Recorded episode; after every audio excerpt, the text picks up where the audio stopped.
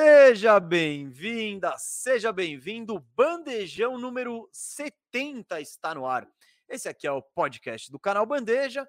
Meu nome é Gustavo Mesa e toda quinta-feira eu tô aqui trocando ideia de basquete com você, junto do meu parceiraço aí, meu amigo, meu irmão, Rafael Cardone, o Firu. Fala, Firu. Feliz com, a, com o retorno da NBA? Nossa, demais, demais, demais, cara. Que coisa incrível que é voltar a ver basquete de verdade, né? Tá, tá bom demais. E começamos bem. Ontem já teve alguns jogaços. Os, os dois de terça foram mais xoxo, né?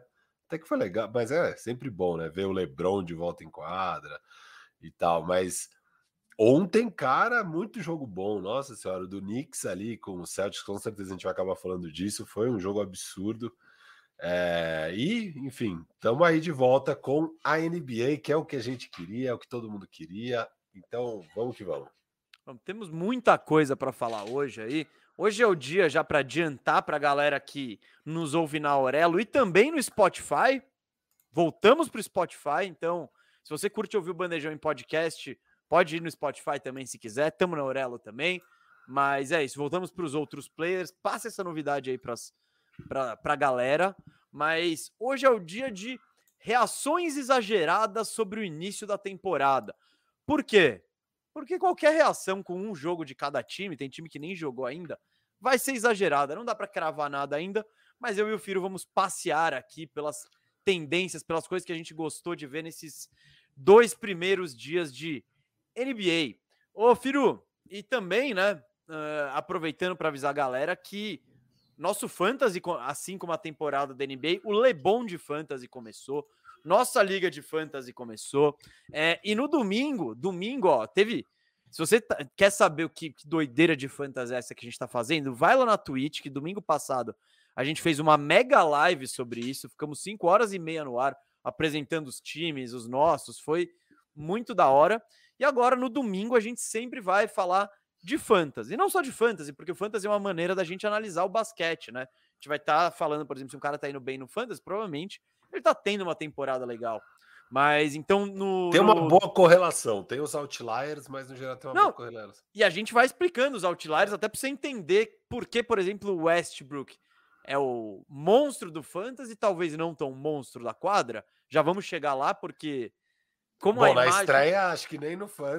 Com certeza. Não, não, não, não. No fã foi horrível também. É, horrível. Nossa live de domingo teve 4.500 visualizações já. Foram 5 horas e meia Sério? falando de fantasy. E, cara, eu e o Mesa, a gente ficou 5 horas e meia e a gente não conseguiu falar de todos os times, de tanto conteúdo que tem. A nossa liga é gigantesca, tem 20 times. A gente tem quase a NBA inteira lá dentro já, né? Porque 20 times. É, enfim, mas muito legal, tá super competitivo. Aqui no link do vídeo no YouTube tem o link lá tanto para nossa liga quanto para o nosso Instagram, onde a gente fala muito do ali no, no Instagram, gente atualiza tudo que está acontecendo. Então, se você quer se atualizar aí do, do mundo de fantasy, é, clica aí e acompanha com a gente. É, Lebon de Fantasy é o nosso, é o nosso, é o arroba da nossa liga, né? Mas no, no nossos arrobas, no canal Bandeja, você acha tudo. É, e se você gosta de drama, se você gosta de emoção, já vale entrar no Lebonde desde já e acompanhar o time do Firu, viu? Ele em, do... em dois dias ele tem a metade de pontos que o meu time. É, estamos em...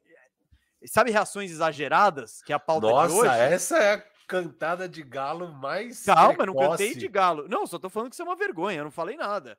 O meu time tá andando, o seu time tem 170 pontos, é isso? Em dois dias. Enfim, drama, reações exageradas, mas uma delas é, é o Firu. Não sei não se pega playoff, talvez tenha até que pagar taxa para ele mesmo aí. Já tá preocupado ou não? Meu time é tranquilamente top 3 da liga, como sempre. Vamos ah, que vamos. É cada, é cada coisa que a gente ouve.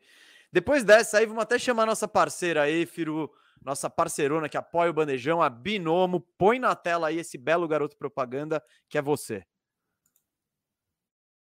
Fala aí, galera, beleza? Você já pensou em ganhar uma renda extra sem precisar sair de casa? Com a Binomo, isso é possível. A Binomo é uma plataforma de transações online só para maiores de 18 anos, aonde você analisa o gráfico e vê se está tendendo a subir ou descer e faz a sua previsão ali. O saque leva de alguns minutos ou até três dias ou mais para cair na sua conta bancária ou na sua carteira digital. Eu vou mostrar para vocês como é fácil usar aqui no meu celular utilizando a minha conta real que eu tenho na Binomo Binomo. Aqui é o ativo Crypto IDX. É, analisando aqui, eu acho que vai subir e vamos ver se eu estou certo ou se eu estou errado, porque existe o risco de perda, tá bom?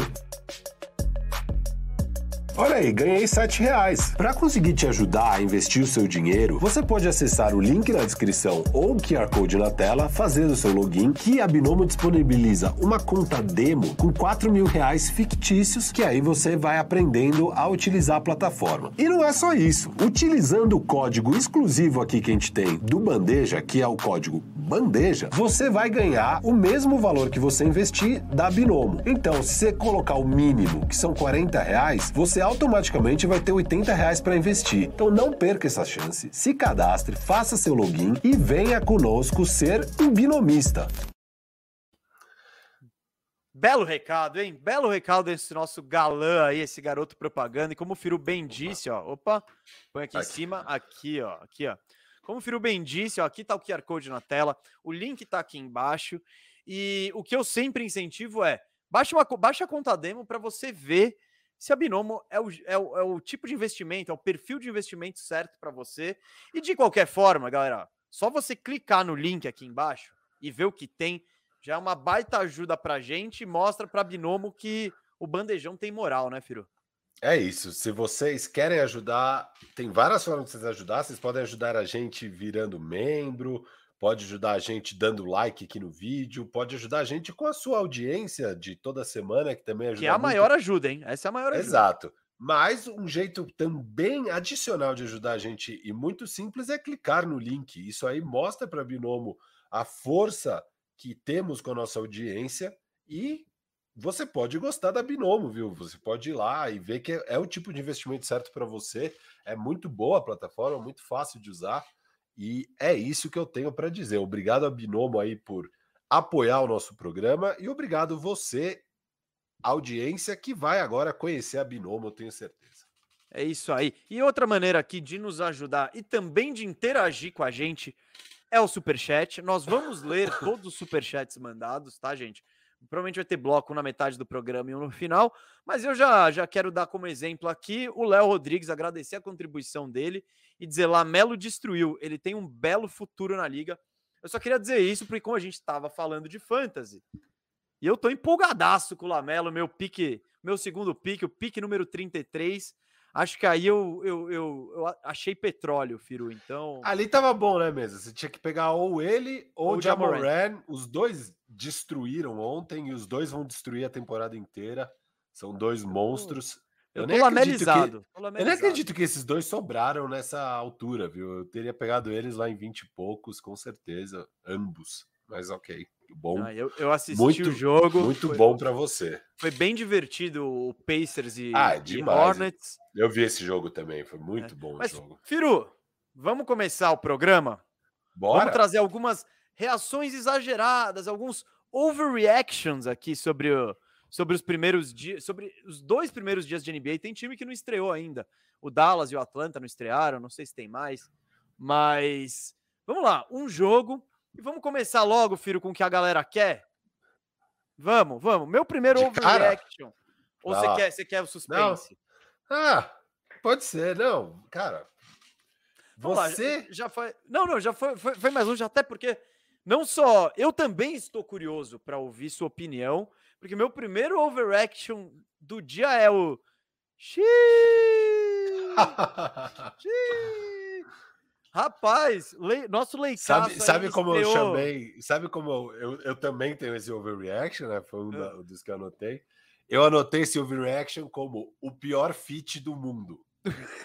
então é isso, filho. Eu vou dar uma introduzida e você continua, porque eu não vi o jogo inteiro, inclusive. Eu tava. Terça-feira é meu dia de futebol aí, o futebol já voltou e não dá para perder, mas eu vi o finalzinho do jogo tal. Depois eu vou dar as impressões que eu tive, mas o nosso querido.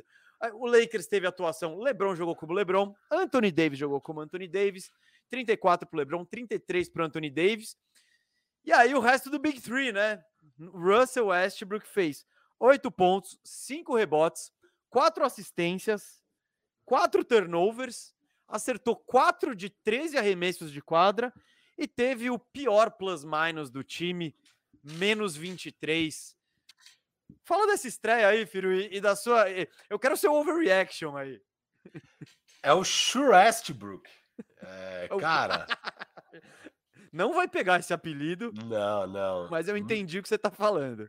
Cara, é dureza, né? Porque ano passado a temporada foi complicada, porque a gente tinha o Schroeder lá, que era um péssimo fit, e ele tinha que ser titular porque ele queria ganhar a grana e sei lá o quê, e, mas teria sido melhor ele vindo do banco.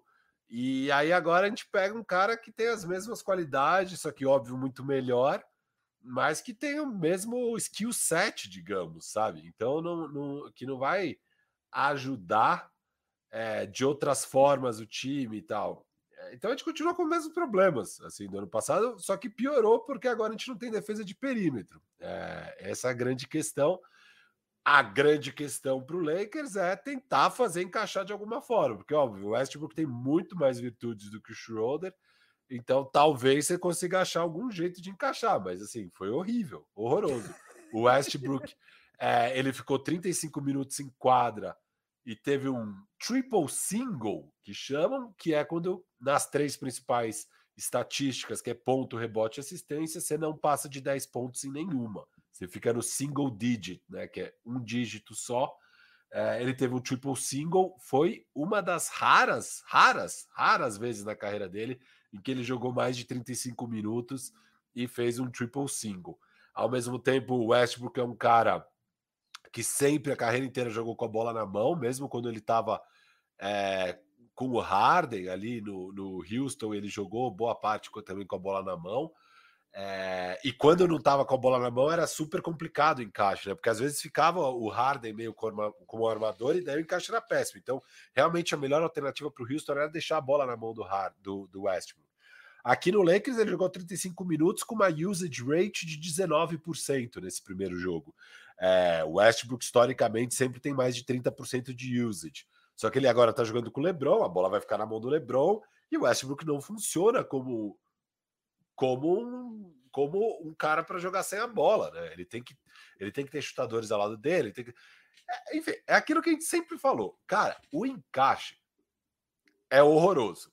Ninguém tem dúvida disso. Ninguém nunca viu essa contratação e falou: "Porra, animal, vai ser seamless, né? Que os americanos falam, vai ser tipo sem fricções, vai ser facinho, é plug and play. Você coloca o Westbrook lá, vai estar tá azeitado o negócio e vai ser bonito de ver. Não, é, o Westbrook, todo novo, ele, ele, ficou muitos anos em OKC e agora ele tá numa sequência aí de mudar de time a cada ano praticamente.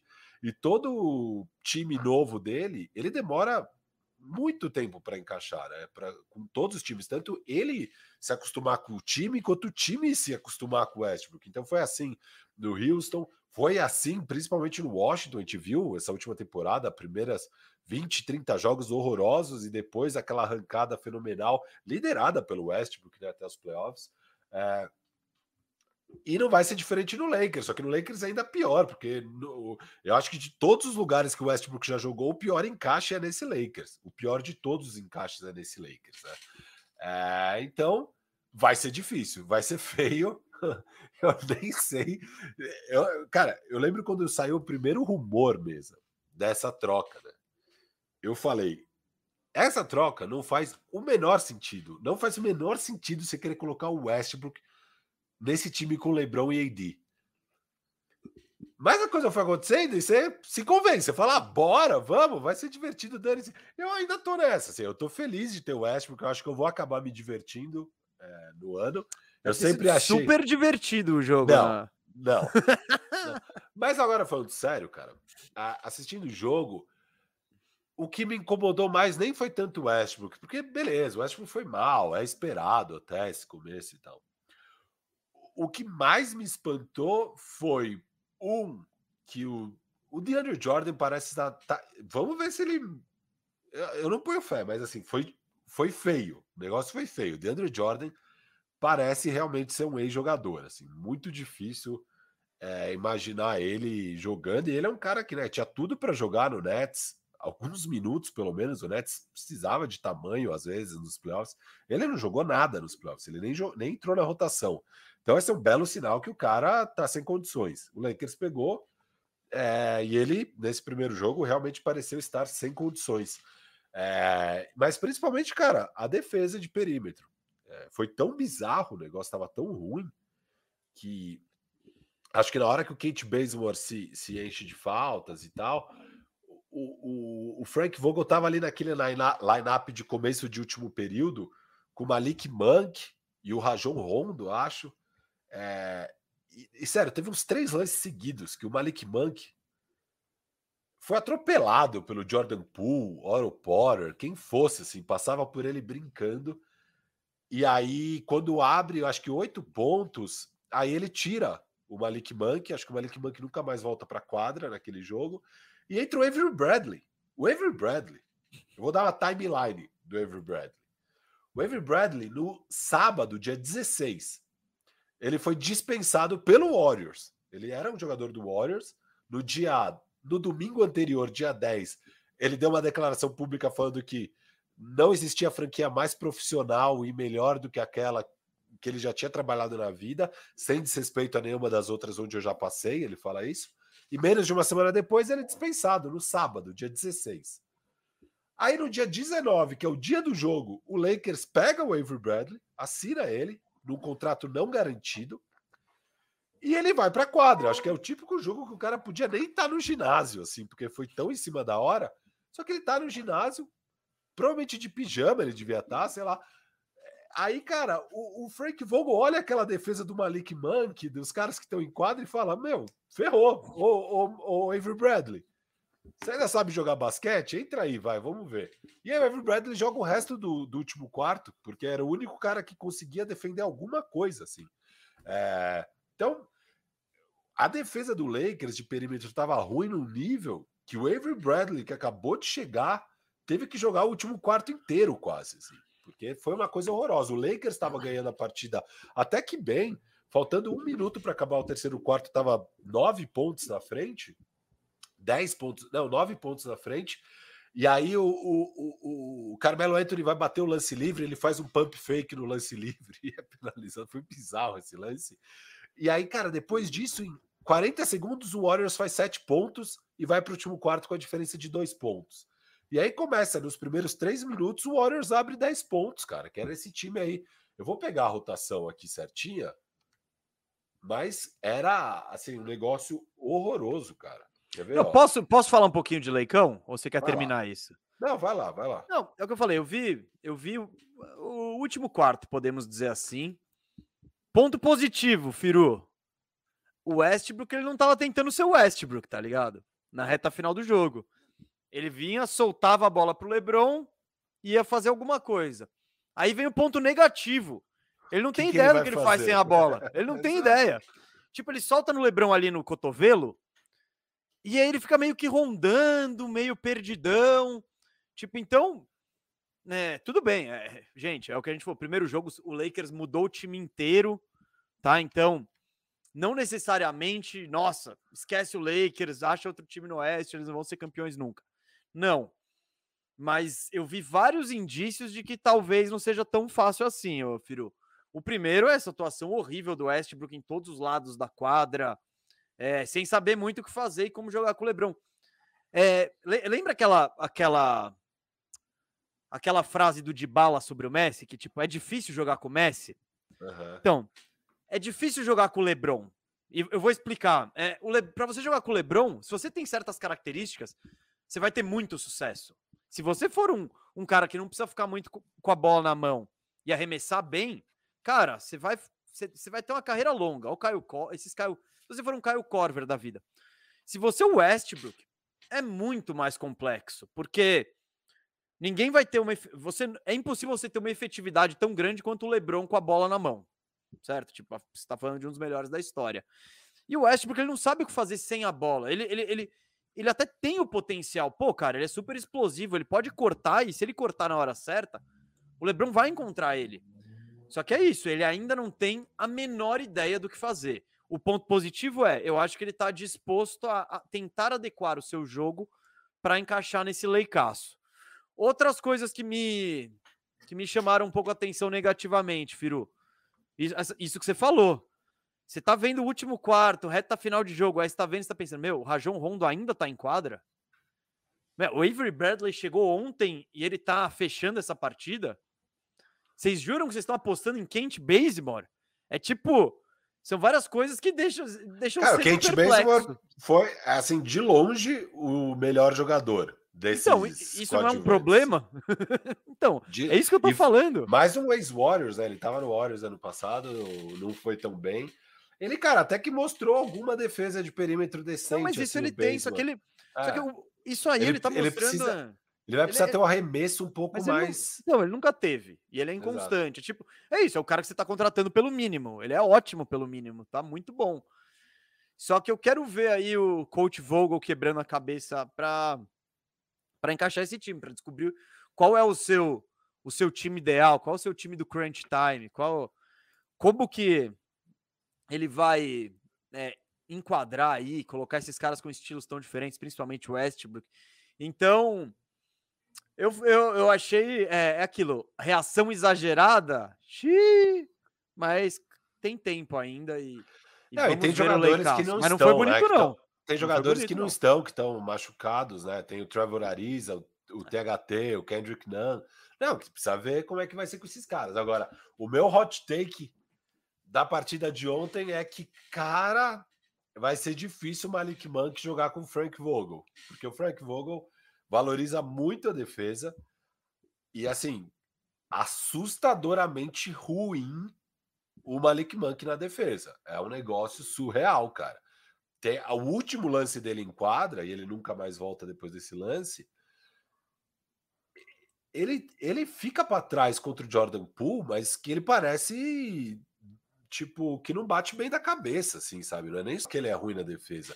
Ele faz um negócio tão bizarro, daí do nada ele olha, toma um susto e fala: Ah, era aqui que eu tinha que estar. Daí ele chega assim, atrasadaço, e ele abre um corredor, assim. Não é que o Jordan Poole driblou, não fez nada, assim. O Jordan Poole só pegou a bola, o Malik Monk viajou e abriu um corredor, assim, pro, pro Jordan Poole. O Jordan Poole entrou, fez a bandeja, aí o Frank Vogel chama o timeout e volta com o Avery Bradley, que ele fala: Vamos ver, pior não vai ser. Você descobriu é... então porque o, o, Hornets não fez esforço para manter o Monk? Exato, é, tá, tá mais do que claro, porque né, a gente quando não é, não é nosso time e, e não assiste com tanto detalhe e tal, você vê mais a parte ofensiva, acho, né? Você não, você não foca tanto assim na, não, e aí o Monk de vez em nunca faz aquele jogo de 32, aí você fala, é, exato, você fala, pô, o cara, né? E você, óbvio, você, quando, quando é seu time, você lembra talvez mais dos bons momentos do que dos maus momentos. Mas o Malik Monk, cara, assim, muito, muito ruim mesmo na defesa, um negócio assustador.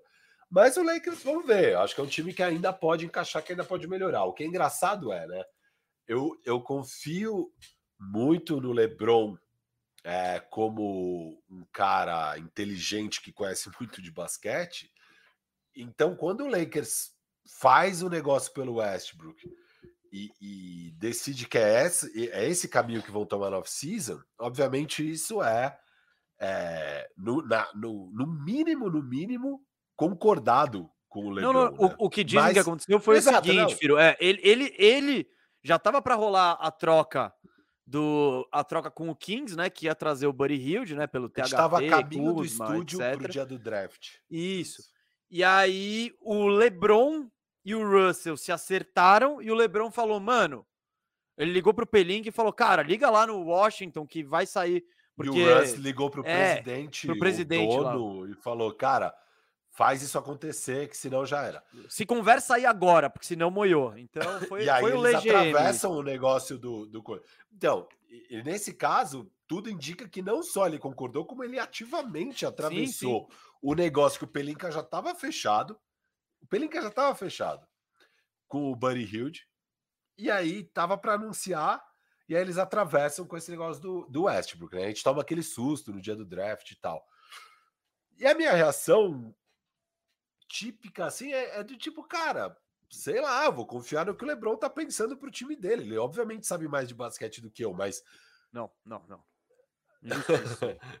mas, cara, às vezes não, às vezes ele é um mau GM, às vezes ele não sabe o que, que, ele, que, que o time realmente precisa para ele, porque é, é, sei lá, essa montagem de elenco. E, e, óbvio, quando você assina o Westbrook, aí acabou, aí você tem que pegar o mínimo. Eu, então eu, eu nunca vou criticar por ter pegado o Monkey com esse puta desconto. Não, não, não. Todos esses caras do mínimo é tudo, tudo contrato válido. Exato. É Inclusive é o DeAndre válido. Jordan, tá todo mundo falando que foi é. horrível é. e etc. É válido, não. mano. Você não tá pagando nada pro cara. Então... Exato, tudo isso é válido. Então a grande questão é a hora que assina o Westbrook você decide esse caminho. E é muito doido, porque é o quarto ano de LeBron James. E ele nunca teve arremesso de elite, cara. O melhor arremessador que ele teve do lado dele é o KCP, que é no mínimo inconstante, no mínimo. Aí ele finalmente ia ter o, o, o Buddy Hilde, né? Eu já falei aqui, o Buddy Hilde, cara. Ele, ele não é um grande jogador, mas arremessador, ele é um dos melhores da história da liga. Na questão assim, volumes, volume e acerto. Volume sim. mais eficiência. Então, assim, ele é um arremessador fantástico. É tudo que eu queria ver ao lado do LeBron James no Lakers. E o, o próprio LeBron James optou por outro caminho. Então a minha reação é falar, beleza, vamos ver o que vai dar. É, não dá para falar que já é um erro, que é isso, que é aquilo. Às vezes, cara, realmente. É, talvez às vezes é ter o Westbrook, é, é, a presença do Westbrook que vai garantir o LeBron e o AD saudável nos playoffs. E isso é o mais importante de tudo, cara, porque agora falando sério, vendo o jogo de ontem, você vê AD e LeBron, cara, e é, é, quase injusto que um time tenha essa dupla, sabe? É, é muito bom. É muito bom. É, é, eu não tenho a menor dúvida que é a melhor dupla da NBA. É um nível de basquete assim fenomenal. E, e o jogo foi ruim, foi feio. O Lakers jogou mal na defesa, é, perdeu por causa da defesa, inclusive. É, e o ataque também foi aquela coisa esquisita, né? O encaixe ruim, é, não rodou muitas jogadas, foi meio faz aí o que quiser. E que é diferente da Precisa, né? Na Precisa, o Lakers estava tentando fazer várias jogadas. E, e, a minha impressão da Precisa do Lakers é que tava ruim, perdeu seis jogos, justamente porque, pô, tá testando um monte de coisas que se aperfeiçoar essas coisas, vai dar bom lá na frente. Mas aí, o primeiro jogo da temporada regular, eles abandonaram tudo isso. O Lakers jogou um ataque totalmente assim, pelada. Faz aí o que vocês quiserem, sabe? Faz o que vocês quiserem. É... Mas, cara, você vê LeBron e Anthony Davis jogar e é maravilhoso. O LeBron, sem dúvida, o melhor jogador da liga. Ele é fantástico e foi um prazer imenso. Você viu o Yannis jogando, por acaso? Ah, mas não tem nada igual, cara. Não tem nada igual ao LeBron. Não tem nada igual ao LeBronzinho. E, não cara. Piru, pra, vamos, vamos encerrar esse aqui. A gente tem muita coisa para falar aqui. Esse é só nosso primeiro take, já fomos em meia hora. Eu quero saber agora, só para encerrar esse Lakers, e claro, se quiser fazer uma finaleira, você faz. Mas qual que você acha que é o time que vai fechar jogos esse ano? Claro, isso varia de matchup, varia. Mas em quem que você acha que o Vogel vai confiar? Porque é isso. Tem o LeBron, tem o AD, tem o Westbrook que ele vai fechar. Eu duvido que o Vogel bote o Westbrook no banco para jogar um Monk da vida. É, aí então tem cara, mais dois aí. Eu acho que é Bazemore e Ariza. Sério? Eu acho, cara. Eu acho que, que vocês, vocês têm que torcer pro Ariza ser no mínimo razoável, no mínimo, que ele já joga, porque ele pelo menos tem tamanho e ele vai meter umas bolas de três, embora mano, eu acho que esse trem aí já, deu, já passou. E Bazemore, ah, complicado, hein? É, então. Mas, bom, dá para se mexer Mas... ainda essa temporada tal. É, o Lakers vai ter que fazer movimentos não. até o deadline. E se eu sou um, buyout, buyout, um cara razoável de buyout que joga de ala ali, eu já tô olhando pro Lakers agora, assim, tipo. Porque se, eles vão tentar pegar todo mundo que tiver disponível ali, que for minimamente razoável. Como tem mesmo que fazer. Ô, Firu, você tem alguma coisa de Warriors ou Lakers? Porque senão não. eu já queria emendar dois aqui, ó. Pra gente de Warriors e Lakers? É, porque tem outra, outra, outra overreaction lá, lá. aí. E meu overre overreaction é Bielitsa é quente, meu irmão. É quente. Estamos bielizados. Bielizados total. eu acho que é aquela coisa, overreactions, mas eu acho que essa isso chegou para ficar, assim. Eu acho que ele vai ser, pelo que eu vi na partida com o Lakers, principalmente na reta final, eu acho que ele chegou para ficar e que ele vai ser bem importante nesse time e que ele pode, e se ele fizer o que ele fez ontem constantemente, é, o teto do, do Warriors pode até aumentar. E é até curioso por ser um cara como o Bielitsa, mas tem umas coisas que ele fez, Firo, que eu achei muito interessantes, assim. E é o que a gente fala. Pô, ele, ele no Miami no passado foi horrível, cara. Foi horrível. Foi... Mas é um esquema de jogo totalmente que não encaixa com ele. Ontem, a gente viu um esquema perfeito. Cara, ele na cabeça do garrafão, pô, dobra no Curry na cabeça do garrafão, o Curry podendo jogar para cima pro Bielitsa, e ele finalmente acha um cara que tem a possibilidade de chutar, que consegue minimamente também colocar a bola na quadra e, e tem o QI de achar o passezinho inteligente, que também não vai fazer doideira. Essa dimensão e de achar um 5 um, um cinco, que é de fato um stretch 5, que precisa ser respeitado, o Bielitsa é o oposto do Wiseman. Sabe tudo que deu errado no Wiseman ano passado? O Bielitsa é o anti-Wiseman. E ele, eu acho que ele encaixou muito bem, Firuto. Foi um jogo? Foi. Mas eu acho que ele chegou para ficar aí. Foi, foi uma surpresa, assim, ele fez né, 15 pontos, 11 rebotes. Aproveitamento é, absurdo aproveitamento absurdo de quadra, ele fez 6 de 7 field goals. É, e, e, não só isso, cara, jogando muito bem basquete, pegando o rebote sim, é. ofensivo, é. É, dando, achando passes precisos não, ali. Botando a bola no chão. É, não, é não era nada estatística é, vazia, não, não. cara. É, jogando no flow do jogo. Só que o time Mas As estatísticas dele. foram boas. Mas elas não capturaram o impacto dele em quadra, na minha visão. O impacto capturaram. Dele foi ah, não, mano, mas eu cara... acho que o impacto dele ainda foi maior do que as stats, sabe? Ah, Porque... 40 fantasy points em 26 minutos tá capturado, hein? Vai. Ah, pode ser, mas cara, ele foi, ele, ele mudou a história do jogo, assim. O Bielitsa, então, eu não, eu não vi a história umas... antes, mas eu vi, eu vi aquele quarto quarto com ele voando, eu falei, uau! Não, e ele jogou o jogo inteiro bem, cara, já no segundo quarto. Toda vez que ele pegava a bola, ele fazia a coisa certa. Na defesa, no ataque, e, e, é impressionante como o contexto importa, né? Porque a última vez que a gente viu o Bielitsa jogar bem foi na temporada 19 e 20, que nem faz tanto tempo, mas agora já parece uma eternidade. Ele foi bem no Sacramento aquele ano. É, depois, na, na, temporada seguinte, ele. Ah, foi, foi já essa temporada, né? Ele começa o ano é, com menos espaço no Sacramento. Não sei direito por que, que isso aconteceu, até achava que ele ia bem lá no Sacramento. E no meio do ano o Miami troca por ele e, cara, ele nem joga nos playoffs, né? Você imagina que ele ia ser importante para aquele Miami. É, o Miami precisava de um 4 para jogar ali com o Bam e com o Jimmy. Então, mas eu acho que. Mas nesse time do Miami, que não tem. Ele fica um pouco redundante também com o Bam. É, e, exato, e eu acho que ele, é um, ele não é um stretch 4, ele é um stretch 5, né? Eu acho, é. mais o. Bielitsa. Então, nesse time que tá inteiro aberto, com o Warriors, você joga com o Warriors, você vai estar. Tá Cara, é, todo mundo fora da linha de três. Meu, é isso, ele consegue. Porque ele não é rápido, ele não é explosivo, mas ele tem um QI de basquete. Então ele, é. cara, ele botava a bola no. Pegava aquela bola na cabeça do garfão, botava no chão, dobrava a marcação nele, ele achava o cara na linha de três, ou ele mesmo ia finalizar, sofria uma falta. Eu gostei muito, cara. Não, demais. Estamos bielizados, cara. É, eu, eu não.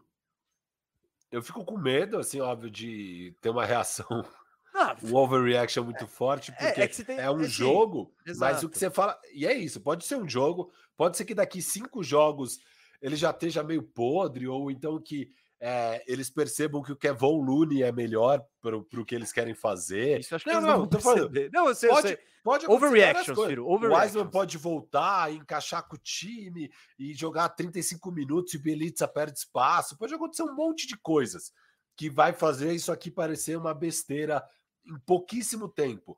Mas não é o que parece, porque não foi, não é só porque pô, o jogo é, é o que é o que a gente conhece do Warriors, é o que a gente conhece do Bielitsa e parece que tem um encaixe, tem um contexto bom para ele aqui. Então é, eu, eu concordo com você que não e... parece que foi um jogo só, óbvio. Não, é eu isso, espero é... que ele vai ter uma média de 15 pontos, 11 rebotes. Não. Mas Cara, 10 pontos, 7 rebotes, sabe? Um jogo um pouquinho 12 menor. 6, tá? É, Cara, 12 6. É, mas o que o Bielitsa precisa jogo... ser um jogador confiável, que dê para usar.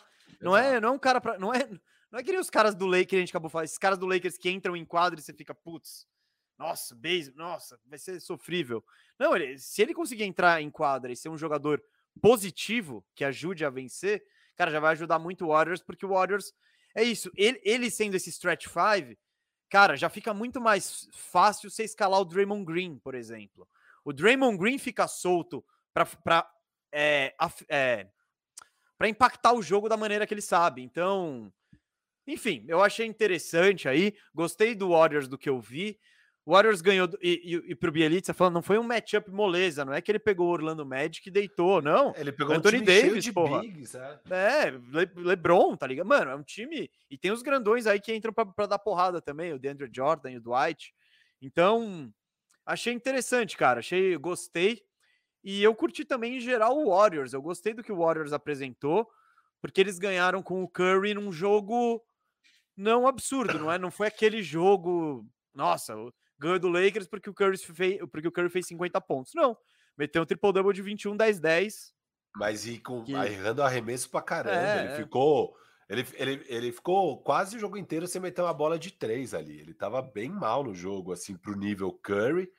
É, e, e, é isso, assim, o Lakers perdeu na defesa esse jogo. O, o, Warriors não jogou nada fantástico. A hora que o Warriors começa a trocar passes ali no final do terceiro período, o Lakers já não consegue marcar mais nada.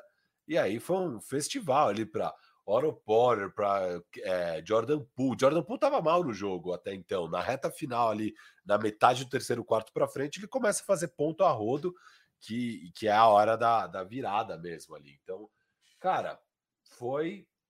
Mas o principal jogador para mim da vitória, o cara da vitória foi o Bielitsa, cara. Sim, Bielitsa sim, sim. Não, do jogo. que eu vi no jogo, porque é isso que foi. Carlos Tadeu falou bem aqui. O Vogel foi bem demais na ajuda alta em cima do Curry. Sim, mas a solução para essa ajuda alta foi o Bielitsa. Porque dobravam no Curry lá atrás, beleza, ele soltava o Bielitsa ali na cabeça do garrafão.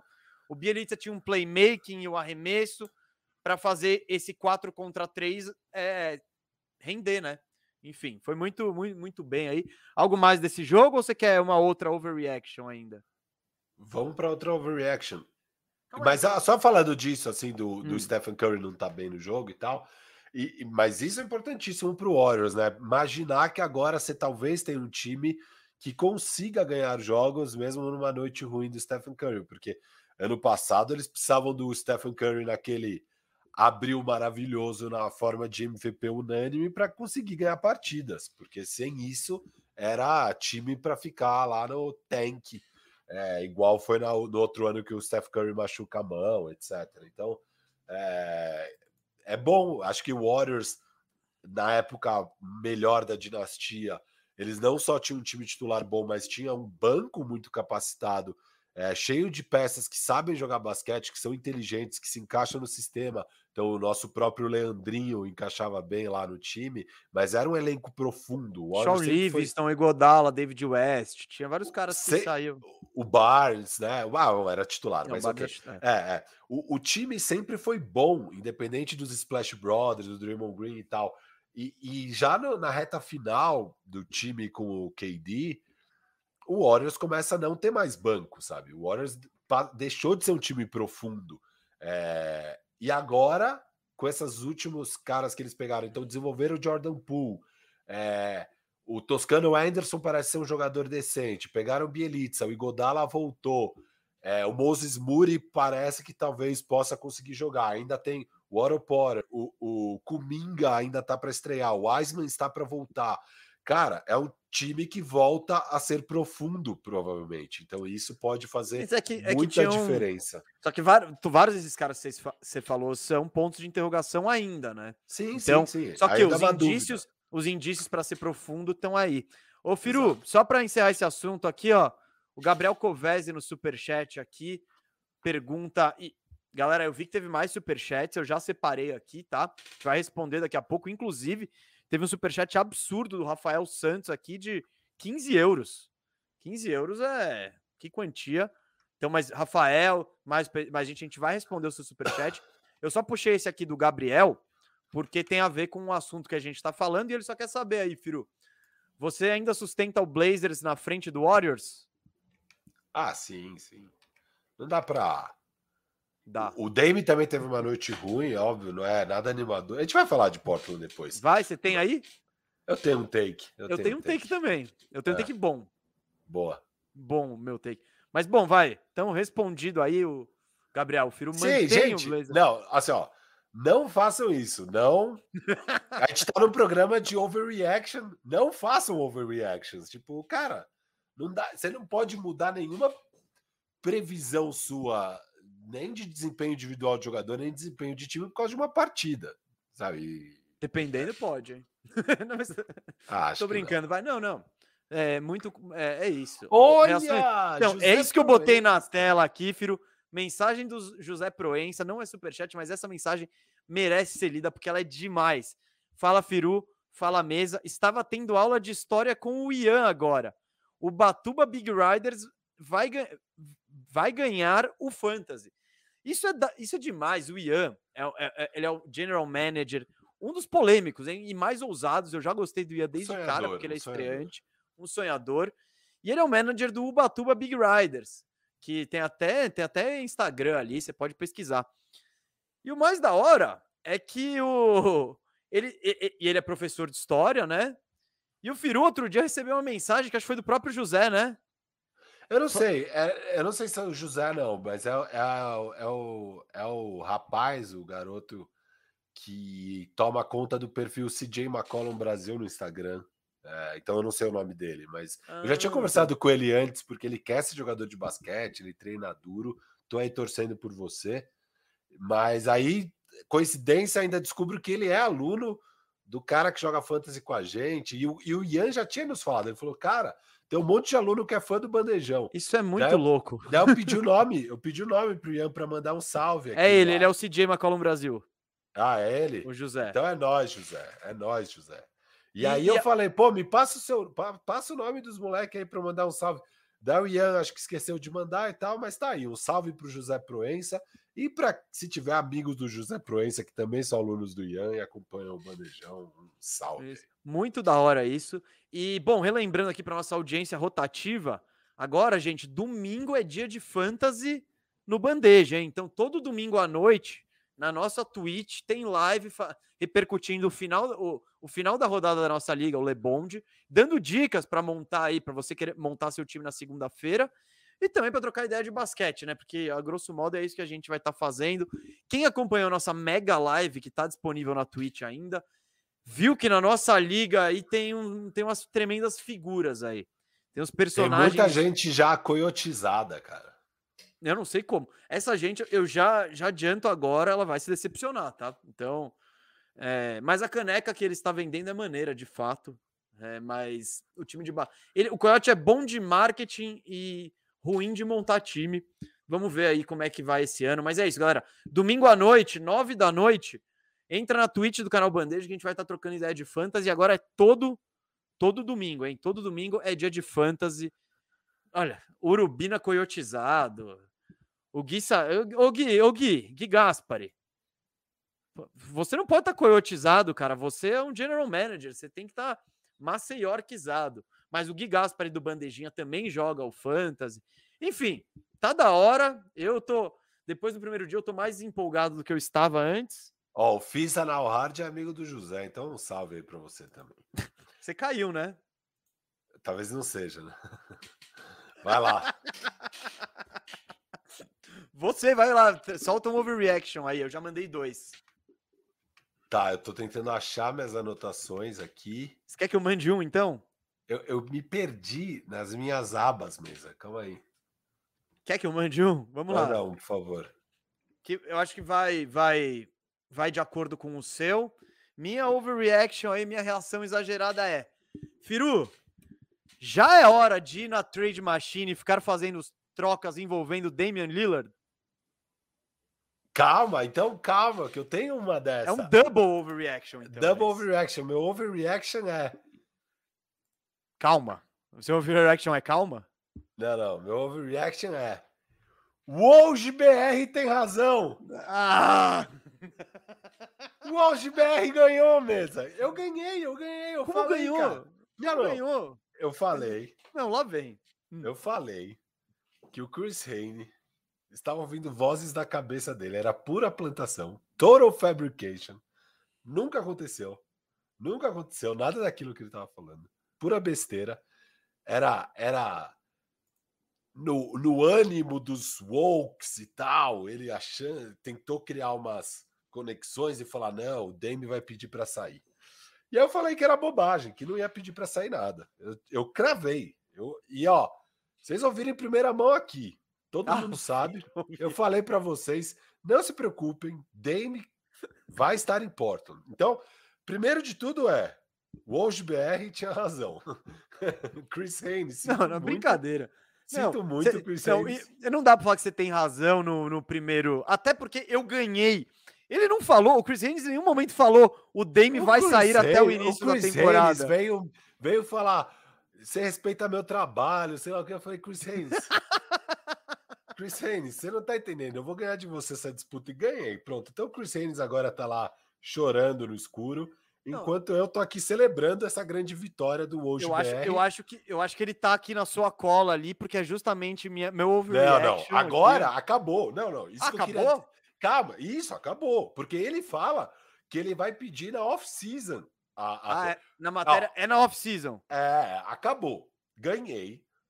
E aí, esse é meu hot take também, mesa. Agora, beleza, Dame ficou em Portland. Mas até quando? ah, então você. Não, então, peraí. Eu, eu acho que nem você tá tão certo. Bom, já que não, você falou. Estou totalmente certo. Estou totalmente Você falou que ele não ia sair na off-season. É isso. Ele, ele cravou. Eu, eu, que você, vai me, você vai me obrigar a ter que reler essa matéria, mas tudo bem, eu vou reler. Essa, a baboseira. Ai, porque eh, a, a loucura do Chris era porque o Dame estava chateado com o backlash que estava. Do é, Chelsea, que ele estava sofrendo porque assinou o Chelsea. Cara, ele não estava nem aí. Imagina, ele queria o Chelsea, o time contratou o Chelsea. É nós, estava feliz da vida. Até parece que meia dúzia de tuiteiro que fica esperneando porque não gostou do Chelsea vai fazer o Dame falar que. Cara, era tão sem sentido, era tanta bobagem que o Chris Haynes escreveu ali, tanta bobagem, mas tanta bobagem, era obviamente fabricação para ganhar cliques. Ele ganhou cliques pra caramba, porque só se falou daquilo por uma semana e ele era a única fonte dessa baboseira e era baboseira. Então agora, vamos em frente.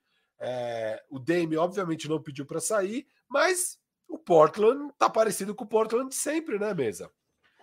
Então, o que eu que... é exatamente o que eu queria dizer. Bom, eu vou eu, não vou nem, nem entrar aí nessa briga sua do Chris, com o Chris Haynes, tá? Não é, não eu, até porque eu já falei muita coisa disso. Eu, eu duvido que essa matéria tenha saído sem anuência do Lillard, porque todo mundo sabe que o Chris Haynes é um Bom, todo mundo não. Quem trabalha lá na mídia e, e foi o assunto pelo que o Firo disse, né? que ele era o, ele era o repórter de Blazers e ele, ele tem relação pessoal com o Damian Lillard. Então, eu não sei o quanto foi o, o Lillard testando, sabe? Vamos soltar isso aqui ver o que acontece, porque de fato não era nada muito ó. Oh. Mas eu só a única coisa que eu falei é, eu acho que o Lillard não foi pego de surpresa com essa matéria. Mas parabéns aqui, eu prefiro que o Woj Ah, é o grande Woj BR. Eu prefiro que o Woj BR seja melhor do que o Reigns, porque o Woj BR aqui é meu é meu parceiro de bancada tal. Então, quanto mais o de BR voar, melhor para o programa, para o bandejão e para o canal Bandeja. Mas, voltando à minha reação exagerada, é. Talvez seja momento, já dê para começar a especular umas troquinhas de Damian Lillard na Trade Machine. Porque ontem, ontem rolou um jogo, né? Sacramento Kings, Portland Trail Blazers. Tava até rolando no mesmo tempo um jogo melhor, Denver Nuggets e o Phoenix Suns. Mas eu vi ali no intervalo, Sacramento ganhando por 10. Eu falei, acho que eu vou ver esse jogo, hein? Vamos, acho que vai ser interessante. E, cara, bom, Harrison Barnes teve a atuação da vida dele, ele estava absolutamente absurdo. Tá metendo tudo, tudo, tudo de três. Ele meteu 36 pontos, 8 de 11 de três.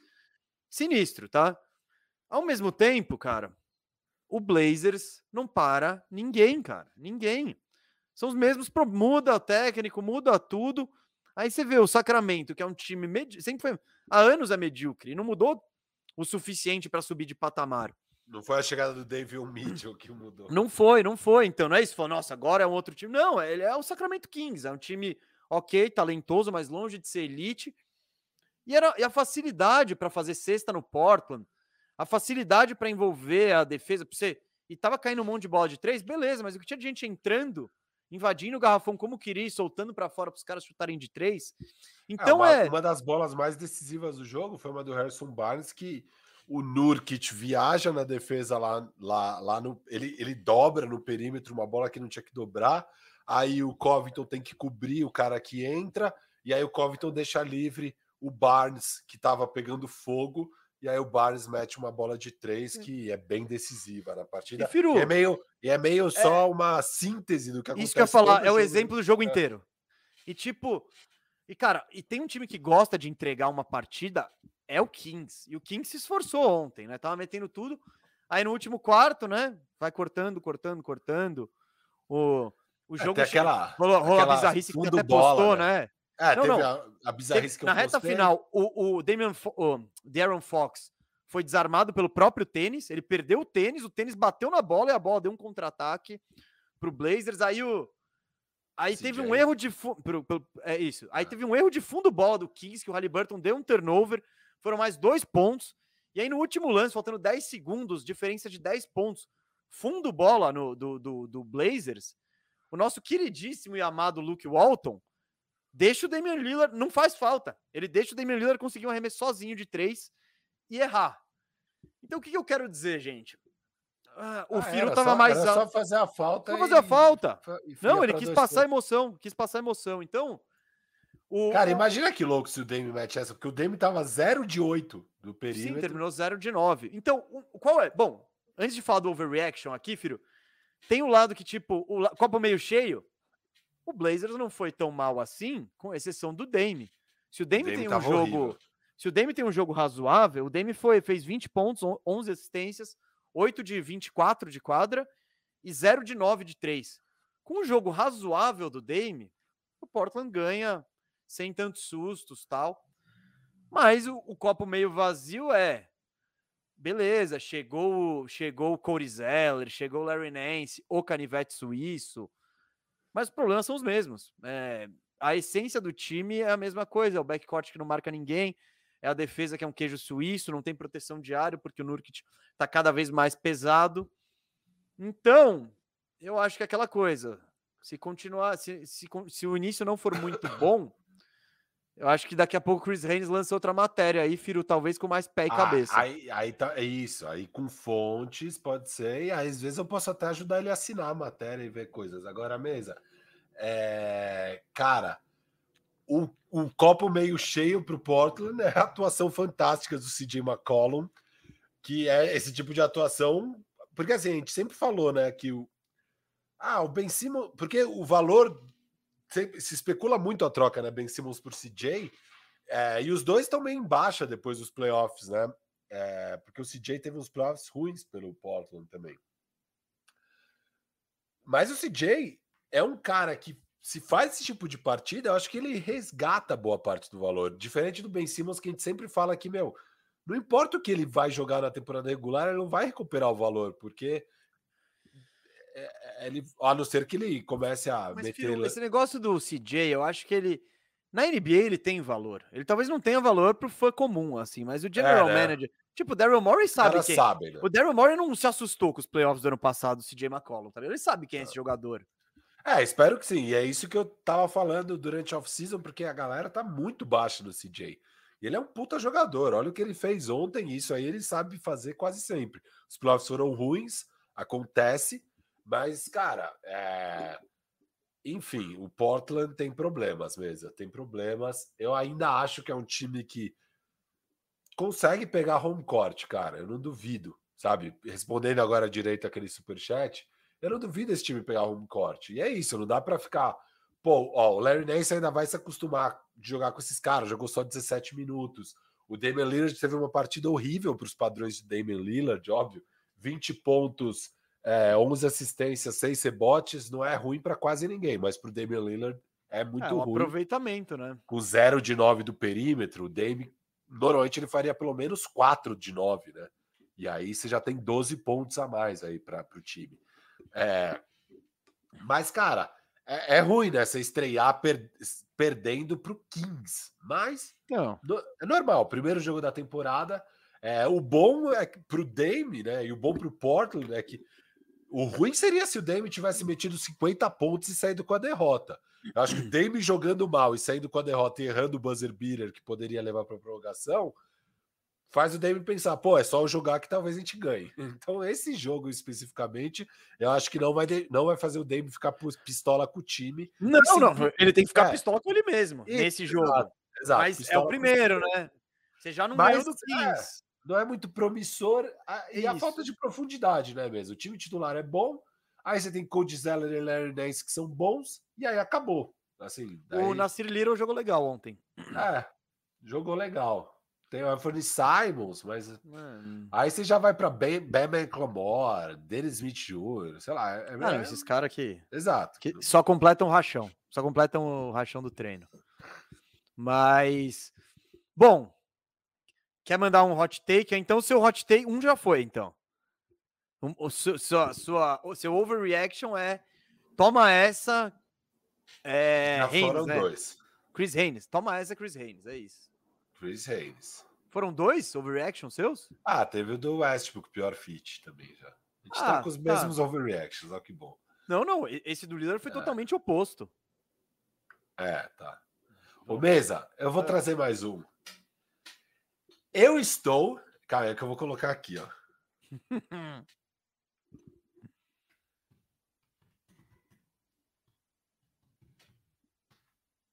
A galera do Spotify deve estar muito feliz com esse momento de silêncio, né? Estamos em Furni Êxtase.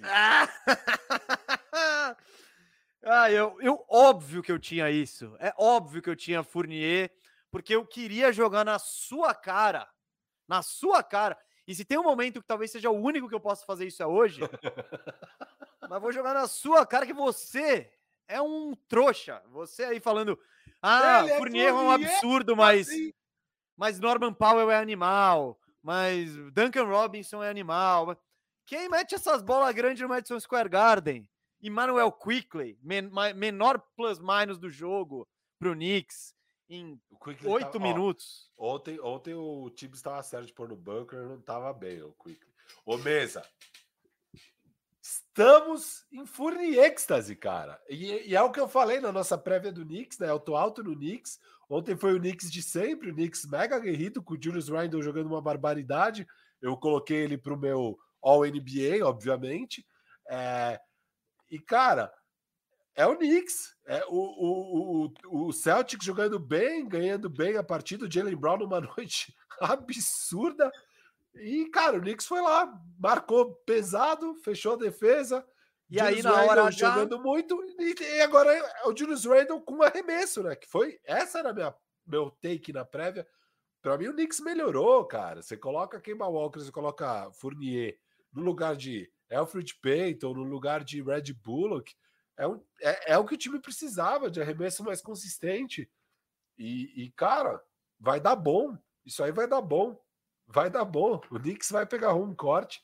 É, estou em furniexas total. O jogo ontem foi maravilhoso, não tinha como começar melhor a, a NBA do que aquele jogo, com dois overtimes. O começo da primeira prorrogação. Eu pá, cheguei pá, aí, pá, eu cheguei, eu liguei, pum, prorrogação. Ah, eu assisti esse jogo inteiro, cara. Assisti desde o começo. Não, eu, eu, pinguei um monte de coisa ali, mas, tipo, é isso. Eu, mas, mas a prorrogação que ela é que teve de da hora, ela sabe foi. Sabe por que eu assisti esse inteiro? É, é. Eu ia ficar pingando, porque eu queria ver o, o Houston com Minnesota, mas aí eu uso o seu League Pass e você tava usando, então eu não Cara, podia usar. Eu, eu, eu, tô puto, velho. Eu vou mudar minha senha, eu vou mudar minha senha, eu juro. Cara, eu vou assinar, eu vou assinar. Não, é uma vergonha, eu vou mudar minha senha, não, eu tava esperando, vergonha. Eu tava esperando a NBA ter o um bom senso, NBA Brasil, ah, ou NBA Brasil. Vamos lá, né? Eu tava esperando eles terem o bom senso de me darem o League Pass, porque eu tô aqui toda semana divulgando o conteúdo deles. Eu falei, os caras vão me dar o League Pass não. eventualmente. A gente não, já tá no eu, não terceiro sei o que seria, ano. Eu não sei o que seria no... da NBA sem o bandejão, né? É, a gente já tá no terceiro ano de bandejão, ainda não ganhei meu acesso ao League Pass, então eu acho que eu vou ter que assinar esse negócio. Não, é... brincadeira. Mano, eu tô lá com a minha namorada, vendo Toronto Raptors e Washington Wizards de boinha no sofá. Cai. Mano, eu sempre fico muito puto com isso. Eu sei aí, que é você. Não, então, daí caiu a primeira, eu falei, bom, show. Daí eu fui no, aí eu fui no meu app da ESPN e fiquei assistindo No Watch ESPN, daí eu falei, bom, vou assistir o jogo que tá na ESPN. E era esse, tava ainda no começo do jogo, daí eu assisti inteiro esse jogo. É, e foi um jogaço, ainda bem, dei sorte. Dei sorte, a ESPN deu sorte, foi o primeiro jogo deles da temporada. E. O Gustavo, não tem. Firu tá, ele escreveu aqui pra galera que tá ouvindo em áudio só na Spotify, na Aurelo. O Firu tá certo, tem que compartilhar o pão. Não, ele não tá certo, porque não dá para compartilhar o League Pass. É um só que vê. Então, eu tô lá de boa vendo meu joguinho, do nada, pum. Não, isso foi. O de boa foi o que aconteceu no segundo quarto, no, eu já perdi fim de jogo por causa dele. Esse animal, ele entra. Não, ele entra e fala: putz, nossa, Kings e Timberwolves tá acabando, falta 40 segundos. Aí ele me derruba. Vamos ver, vamos ver é. o clutch time. Mano, se, ó, se, se, eu cair de novo, muda a senha. Já tô avisando aqui para todo mundo. Esse mão de vaca aí, tira o escorpião do bolso, pelo amor vou, de Deus. Eu vou tirar, eu vou tirar. eu nem sei do que eu tava falando, a gente tá falando de Knicks.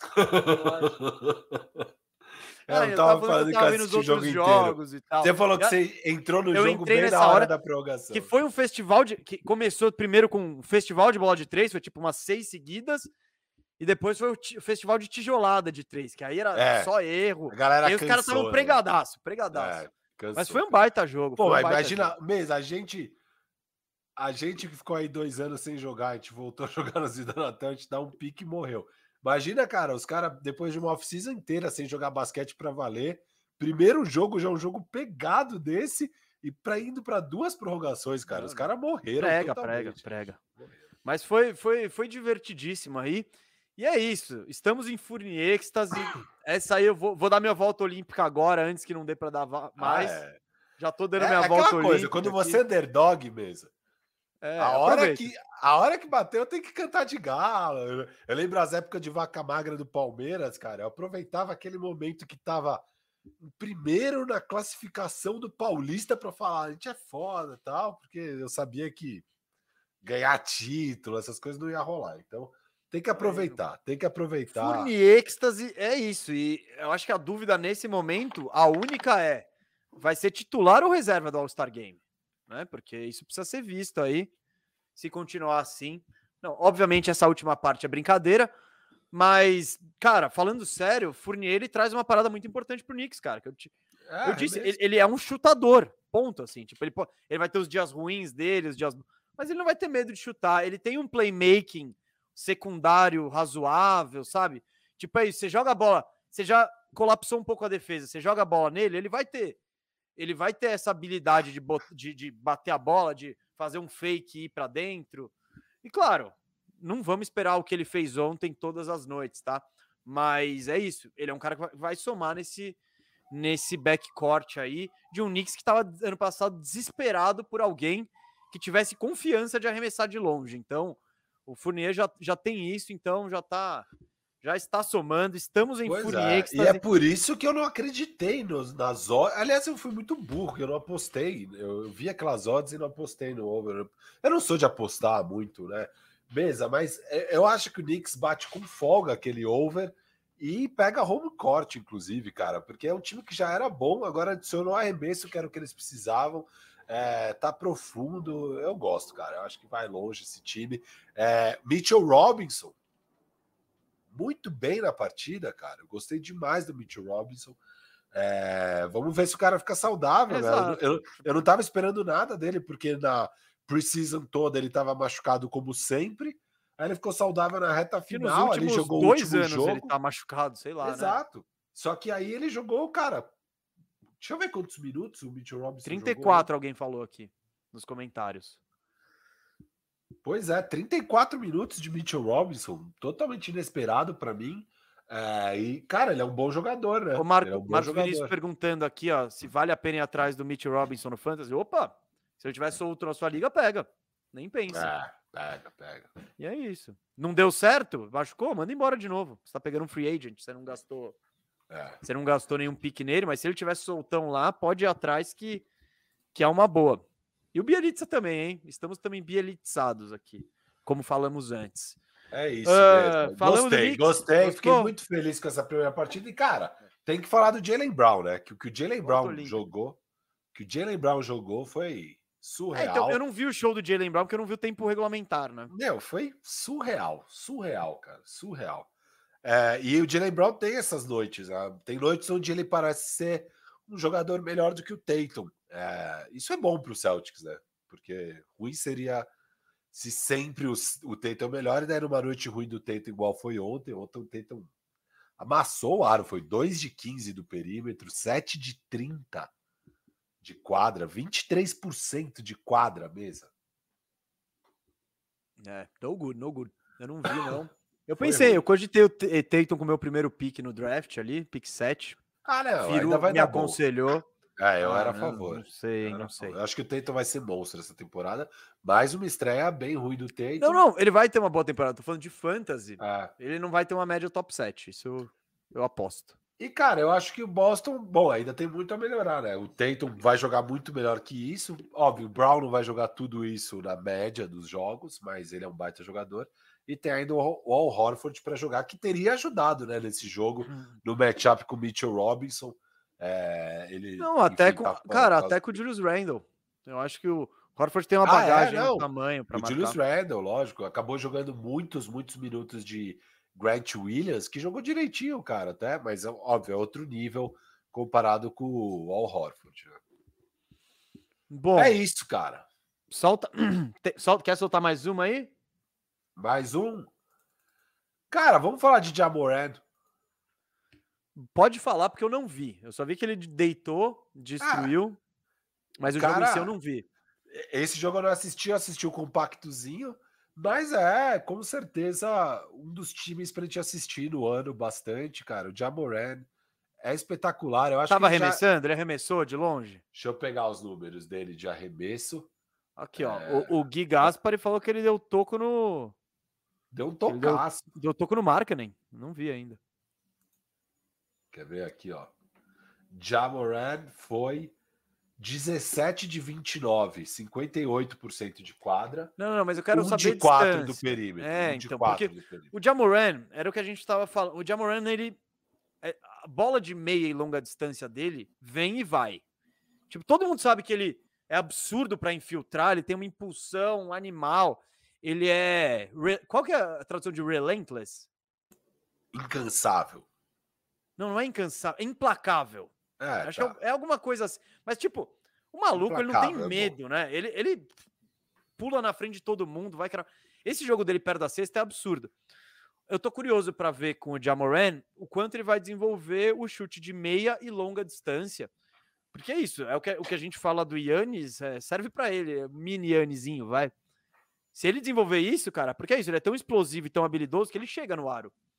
Quando ele arremessa de meia distância, o cara não pode dar dois passos de, e, e, falar te espero no ar. Não, ele tem que marcar em cima. E quando o marcador estiver em cima, aí ele sai para os dois lados e tal. Então, tô curioso com o Dia. Eu acho ele, ele é um jogador muito da hora de se assistir, né? Isso é inegável. Todo, todo mundo gosta de basquete, gosta de ver ele, né? Até pelo tanto que ele se importa com o jogo e, e o quanto que ele leva a sério. Então é, é bom começar ver ele com um bom início assim? Cara, é o cara que eu acho que eu gosto mais de ver jogar na NBA hoje, assim. Talvez o Luca, talvez, óbvio, o LeBron, que eu amo. Mas o Já, cara, é um negócio especial ver esse moleque em quadra, cara. Como, como ele é diferenciado, o nível de energia dele, o nível de entrega, o quanto ele o quanto ele é da hora, assim, sabe? Ele tem aquela pegada meio Westbrook, a parte boa do Westbrook, ele tem aquela pegada meio Allen Iverson, então é, é, fantástico, cara. Eu quero muito acompanhar. Ontem ainda não consegui ver o jogo, eu quero ver ainda esse jogo, mas só de ver os melhores momentos é um negócio absurdo, cara. É, ele, ele, já ele, ele, completou ali uma ponte aérea que com certeza no final do ano já vai estar tá entre as melhores jogadas do ano, sabe? No primeiro jogo já. O tá, mas você não você também não viu esse jogo, né? Não. Veremos. Uma coisa, falando desse jogo que eu também não vi, que me chamou a atenção, foi o Kevs que levou a, a quadra um time gigante, com Markkanen, Evan Mobley e, e o Jared Allen, né, junto com o Garland e Sexton. Eu não sei se vai dar certo, né? Mas eu tô curioso. O que eu achei legal é que é, eu falei que eu não estava muito alto no Mobley em relação a fantasy, e em relação a, por exemplo, ser um novato do ano, porque eu achei que ele não ia jogar muito, ontem foi um exemplo de que eu provavelmente estou errado, porque ele jogou 38 minutos. Então eu acho que ele jogou com absolutamente todo mundo, todos os lineups, todos os estilos. Então isso ajuda ele numa busca para novato do ano e ajuda ele numa né, como, como uma peça de fantasy, assim, vai, como podemos dizer. Mas um eu, tô, cara, eu, tô, curioso um para ver esse time jogando, né? Porque um a teoria não me agrada ia, Um cara que eu achei que ia encaixar bem nesse time, parece ter tido uma boa partida ontem, é o Rick Rubio. É, eu gosto dele, eu acho que a situação era ruim para ele ano passado ali no Minnesota. Mas eu acho que aqui nesse Cavs ele pode ter um papel parecido com o que ele teve no Phoenix Suns de dois anos atrás, onde ele ajudou muito aquele time a achar uma identidade e, e foi bem fácil depois encaixar o Chris Paul no lugar dele. É óbvio, o Chris Paul é um jogador um bilhão de vezes melhor que o Rubio, mas o Rubio é um jogador interessante, acho que ele vai ajudar bastante aqui o, o Sexland, né? O, Colin Sexton e o Darius Garland hum, nessa campanha. É, eu, eu ainda não sei, mas quero ver. Vamos ver esse Cavs. Seu, seu hot take do, do, do, do, do Memphis não é hot take nenhum, é só falar sobre o Jamoran. É, só, tipo, cara, ele. Jamoran é hoje o jogador mais legal de ver na NBA. Ah, isso é uma overreaction, tá? Ok. Isso, isso. Beleza. Isso. Essa é overreaction. Tá, você concorda? Quem mais. é o jogador que você mais acha legal de ver? É o ah, Giannis? Ah, cara, eu tô, eu tô numa fase muito Giannis, velho. Eu tô é? numa fase. Ah, ele, ele contra o. Aqui... Cara, o primeiro quarto lá, o começo do jogo contra o contra o Nets, ele já tava, mano, soltinho, sabe, tranquilão. É, ele mano, tá... É, ele tá, ele tá da hora, é ele muito tá é na muito... paz. Deve, é da hora essa sensação, né, o cara. Nossa, tipo, não devo nada a ninguém, cara. Aqui, ó, os boletos pago aqui, tô com o anel na mão. Ele pagou os boletos dos dois MVPs, né? É, tá então, então, cara, muito, pô, eu, eu acho que é, que é ele. E esse ano, por causa do Fantasy, eu já tô lamelizado, hein? E, cara, o Lamelo, ontem. Ah, ele é da hora demais. Não, e o jogo do. Esse eu jogo. Eu não tenho nenhum bom. hot take. Não, foi, foi. Teve muito erro no fim desse jogo, né? Mas, tipo, foi um jogo de entretenimento absurdo, umas faltas esquisitas marcadas no final. Mas o que eu achei legal, lado do, do, do Hornets. O Pacers abriu uma longa distância, né? Mas quem botou o Hornets no jogo foi o Lamelo. Só que. Fez umas duas de três ali no final do terceiro quarto. É, e, enfim, e, e ele deita, e o Lamelo é um jogador muito interessante, cara. Ele é. Ele tem um ele é muito alto, mas e ele tem uma explosão, ele chega no área muito fácil. Só que ao mesmo tempo ele não tá ainda, ele não tem os, a técnica refinada para Então ele erra umas bandejas, ele tem uns, uns arremessos com uma mão meio doideira, mas é um potencial tão absurdo assim. E ontem metendo as bolas de três que ele tava metendo, putz, sinistro.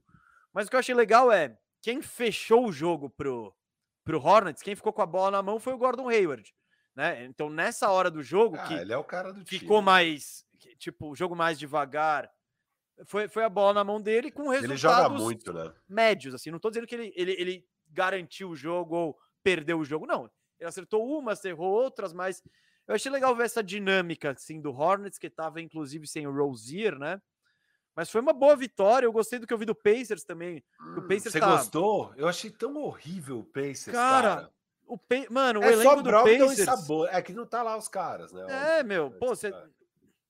Você põe o Caris Lavert, é outra dimensão de time é, aí. Precisa, então, precisa tem... ver a hora que os caras estiverem lá. Do Mas eu curti. que tava ontem, era, cara, parecia que nem tinha outros três jogadores em quadra. Era só sabores Mas nem tinha outros três jogadores é, em quadra. E o... Era o Justin Holiday, não, não, vou chamar minha braba aqui então, já que estamos nesse assunto. Já separa o prêmio de novato do ano, Cris Duarte. Duarte.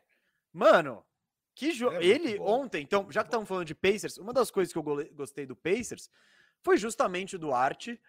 Uh, raramente, né? Você pega o Scouting Report, geralmente quando. O Scouting Report é aquela análise dos olheiros sobre novatos.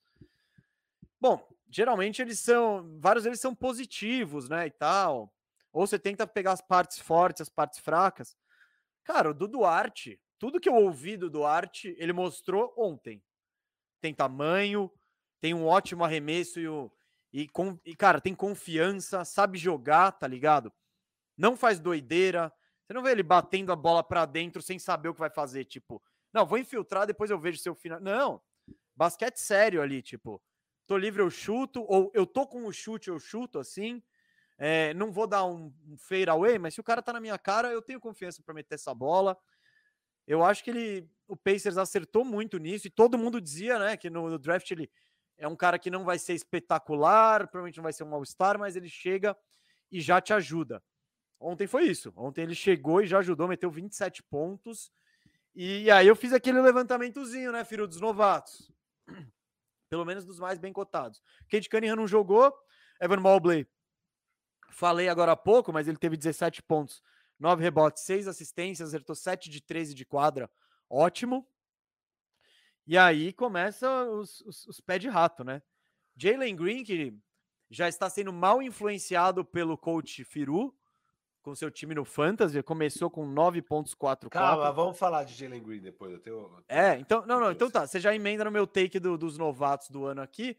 Então vamos falar, o Suggs foi péssimo ontem, 10 pontos, um rebote, uma assistência, menos 13, 3 de 14 de quadra. E o Scottie Barnes, 12 pontos, 9 rebotes, foi a quarta escolha, né? Ele começou com um ganchinho que eu gostei bastante, mas esse jogo foi uma pelada. Enfim, Olho no Chris Duarte, é o que eu quero dizer. Gostei muito do que eu vi ontem. E ele parece ser o que o Pacers precisa, assim. Tipo, se o TJ Warren não voltar, talvez não seja tão tanto problema assim. É, eu, eu, quando a gente fez o draft mesa lá, e, e, e, eu tinha o meu big board, né? Que era uma coisa, mas depois do big board, big board é meio quem você acha que vai primeiro. Mas depois eu fiz o meu Season Rookie of the Year. Eu fiz uma tabela naquela época, acabei de puxar aqui.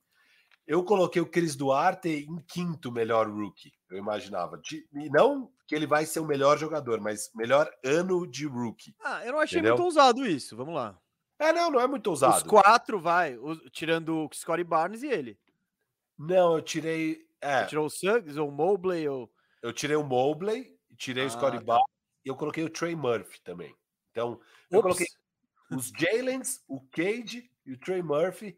É, eu, e o Mobley eu tava baixaço. Eu tô alto no, no na Show Highland, mas pelo visto não vai entrar muito na rotação, né? Michael Malone.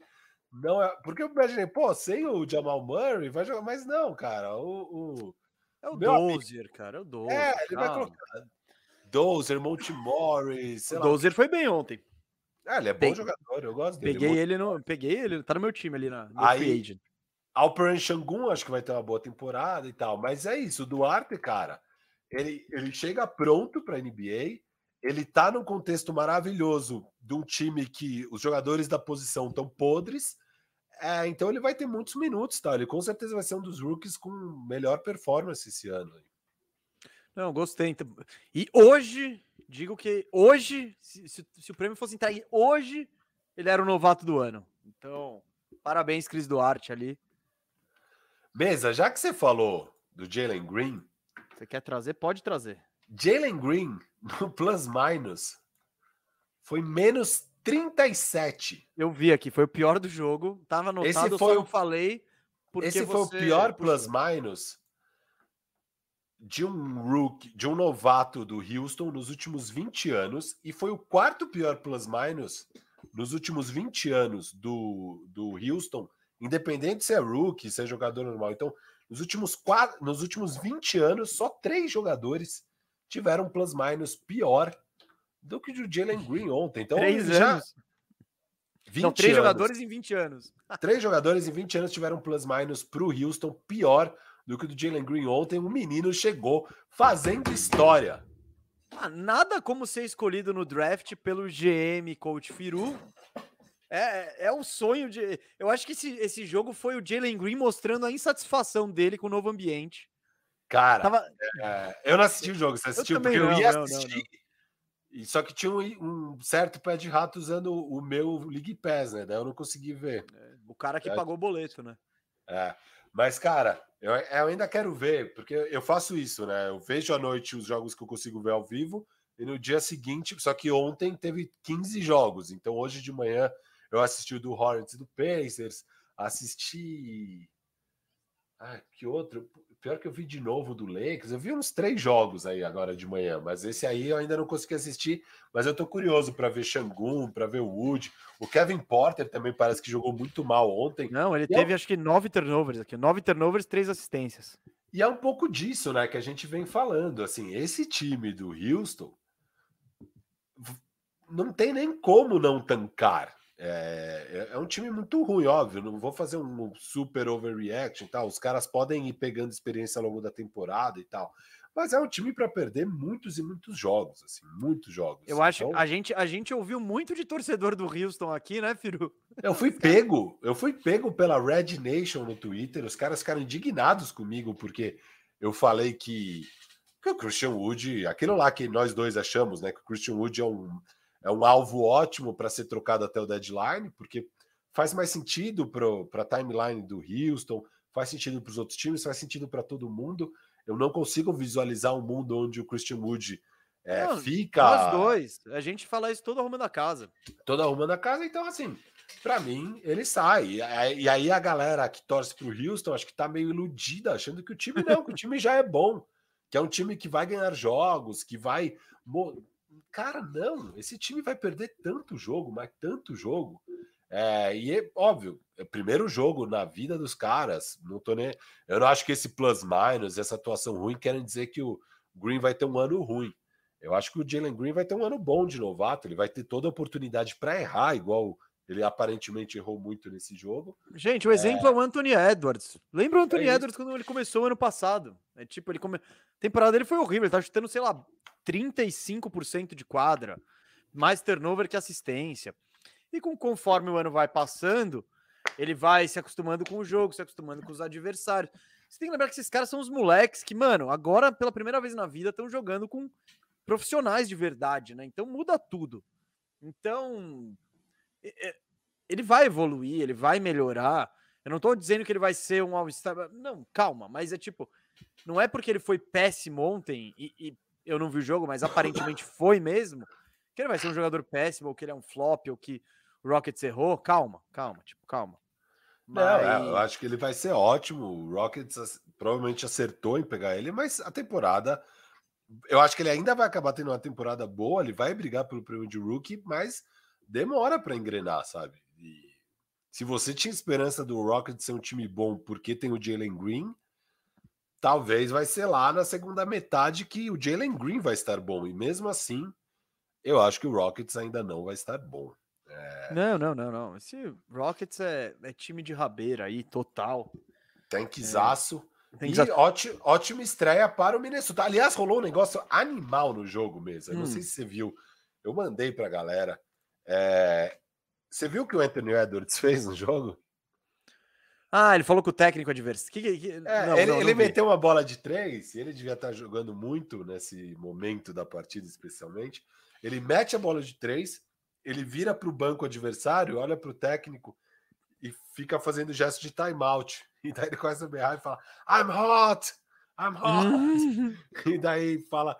Daí depois teve a entrevista com ele e ele rachando o bico, ele fala: Não, é, eu falei pro técnico adversário pedir um tempo porque eu tava pegando fogo ali, cara. Animal. Ah, Animal. esse Wolves, meu Animal. Wolves. Esse é o ano do meu Wolves, então. Então eu já queria destacar no meu Wolves, meu queridinho, Jaden McDaniels, segundo maior plus-minus da noite, Firu, mais 26. Ele arremessou três bolas no jogo. O mesmo número de tocos que ele deu e ele ainda roubou quatro bolas. Esse cara aí, ó. Olho nele, galera. Esse é o, no, o novo Jonathan Isaac. Então. Quatro roubos não, quatro tocos e três roubos. Isso é impressionante mesmo.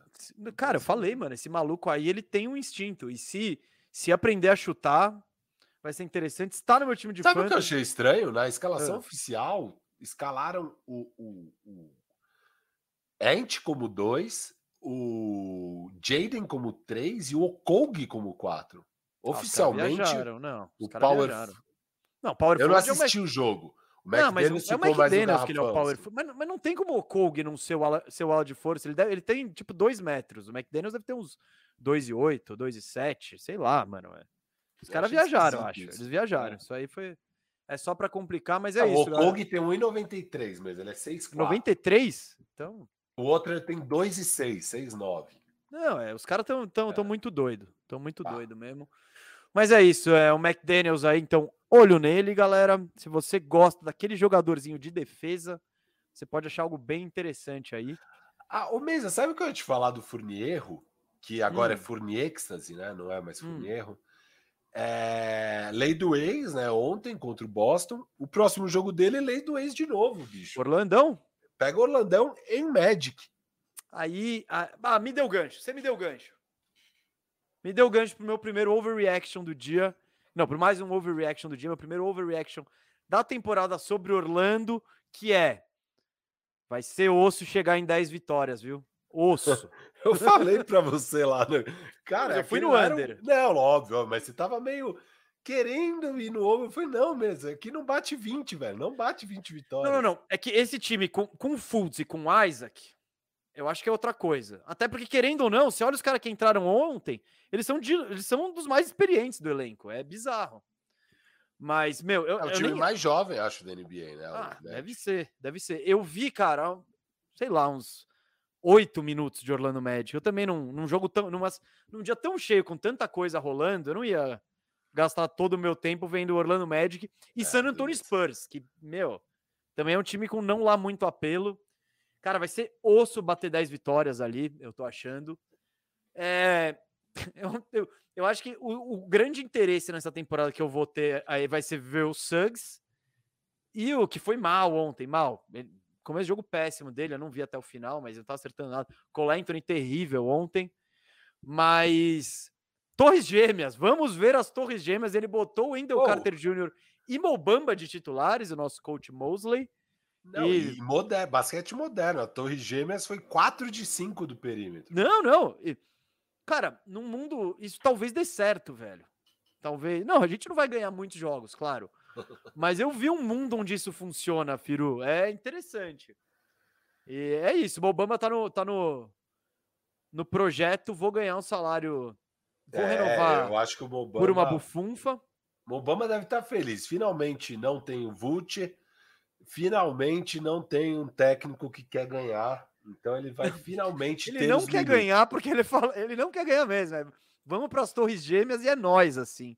Mas é isso, tem, tem mais gente para voltar. Não, porque se, se, é o Coach Cliff, né, o Mesa? Não é. é ele ia meter o Robin Lopes. Não, não, ele não. ia meter é. o Ross. O Ross ia ser titular.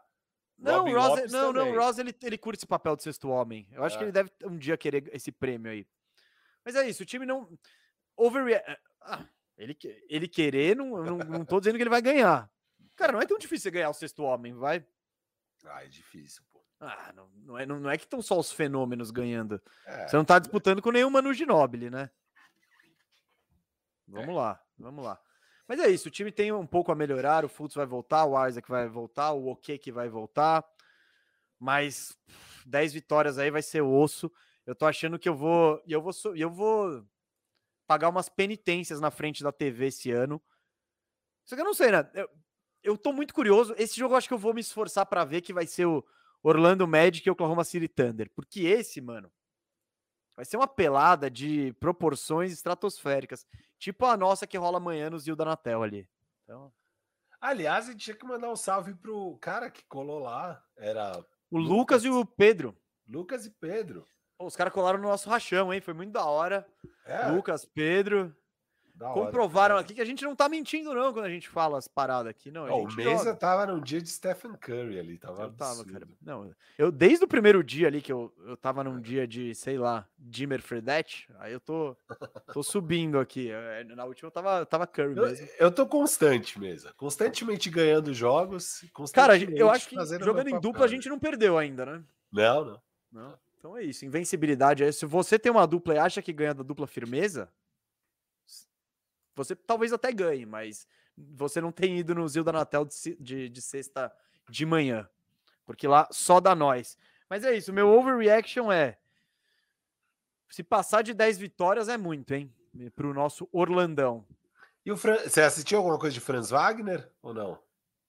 Cara, é, pouco. Ele foi titular, eu, eu, achei que ele era free agent na nossa liga. Quando eu vi que ele foi titular, eu já fui ver se ele estava livre. Não, não. E ele foi titular porque o OK que tá machu... não jogou, eu acho. Ele vai perder é. posição. Cara, ele parece um. Sabe aquele jogador correto, mas não espetacular? Eu acho é. que é meio que isso. Vamos ver. Não, te... não tô com opinião formada nem com ele, nem com o Suggs, porque eu vi muito pouco do Magic. E um dia com mais paciência e menos hype, né? Porque primeiro dia de temporada, você quer ver tudo tal. Vão ter uns dias que eu vou falar, tá bom, vai, vamos ver Orlando e Washington. É. Mas é isso. É, Tem mais algum bonito, overreaction não. aí? Cara, tenho duas. Tenho duas. Manda, manda, manda. Você não tem mais? Eu já, eu já falei. Você tá querendo guardar? Seis, acho. Seis ou sete, eu já falei. É, eu, falaram, eu falei cinco aqui. Depois é, a gente repassa tudo que a gente falou. Cara, meu overreaction é. O, o leste não será barbada. O leste está será disputado porque o Bucks está aí, meu amigo. Eu, eu, tinha falado que sim, eu, eu vi o Nets antes, acima de todo mundo e etc e tal. E eu não vou nem fazer, falar, ah, mas você tá falando isso porque o Bucks ganhou do Nets. E, ó, não, não, não foi por isso. Claro, sim, o Bucks ganhou do Nets, o time que eu acho o favorito, mesmo sem Kyrie Irving. Mas, cara, eu curti o que eu. O que eu, eu curti o que eu vi do, do, do Bucks, principalmente das outras peças. Do Grayson Allen, o George Hill. Cara, o George Hill, ele não é nada demais. Ele já, ele já tá bem longe do que ele foi de jogador. Cara, mas ele entra em quadra, ele pelo menos tem um pouco de comando, sabe? É, e lá ele conhece, né? Ele sabe jogar sim, com aqueles sim. caras e tal. Então, o Grayson Allen também, cara, é mais um maluco que Grayson entra na... Allen eu gosto. Grayson Sim, Allen mas ele, ele nem arremessou especificamente bem, não jogou muito, mas sabe de ser mais um cara que você pode pôr e no dia certo ele vai estar tá bem? Então, o, o, tal do Nuora ontem, até que teve uma atuação razoável, anteontem, né? Eu achei ele meio doidão às vezes, fazendo umas paradas que não devia. Mas é isso. Sabe não... que eu achei que jogou bem? O Tanassis, cara. Ele jogou bem os minutos dele. É, não foram. Foram não poucos, foi nada muito exigente, né? É, uns 10 minutos ali naquele, contra as reservas tal, mas. Ah, se ele somar, tá ótimo. Mas é isso. O que eu quero dizer é. Eu vejo esse Bucks mais perto do Nets do que eu imaginava com esses reforços aí, porque o Drew Holiday saiu machucado, né? E o time poderia ter despencado e, e conseguiu se manter. Enfim, uh, eu acho que a distância aí pode estar tá menor. Eu gostei do que eu vi do Bucks e o Yannis Cara, tá... eu acho que, Mesa, é, falando hum. disso que você tá trazendo... Não, e só pra falar um negócio, o Yannis, você pegar a atuação dele, 32, 14, 7. Normalmente você fala, uau, que atuação. Cara, eu acho que chegamos, podemos ter chegado num mundo assustador que esse é o padrão Yannis, cara. E, e isso é assustador. Então. É, nem gera notícia uma atuação é. dessa. Não gera tipo, notícia. Vai gerar notícia se ele fizer aquele 40, 50, 20, essas paradas. Mas tipo, ah, 32, 14, 17, tá bom, vai, Yannis. E ele deu um pouco absurdo, de 9, cara. 7 de 9 ele... da linha. Ah, é? Eu, eu, esse eu esqueci de ver. Putz, 7 de 9 da linha, cara. Eu acho que se ele tiver desbloqueado aí essa questão do lance livre, bicho. Porque eu, eu falei, falo, né? São três, são três coisas que a gente fala que o Yannis poderia adicionar ao jogo dele.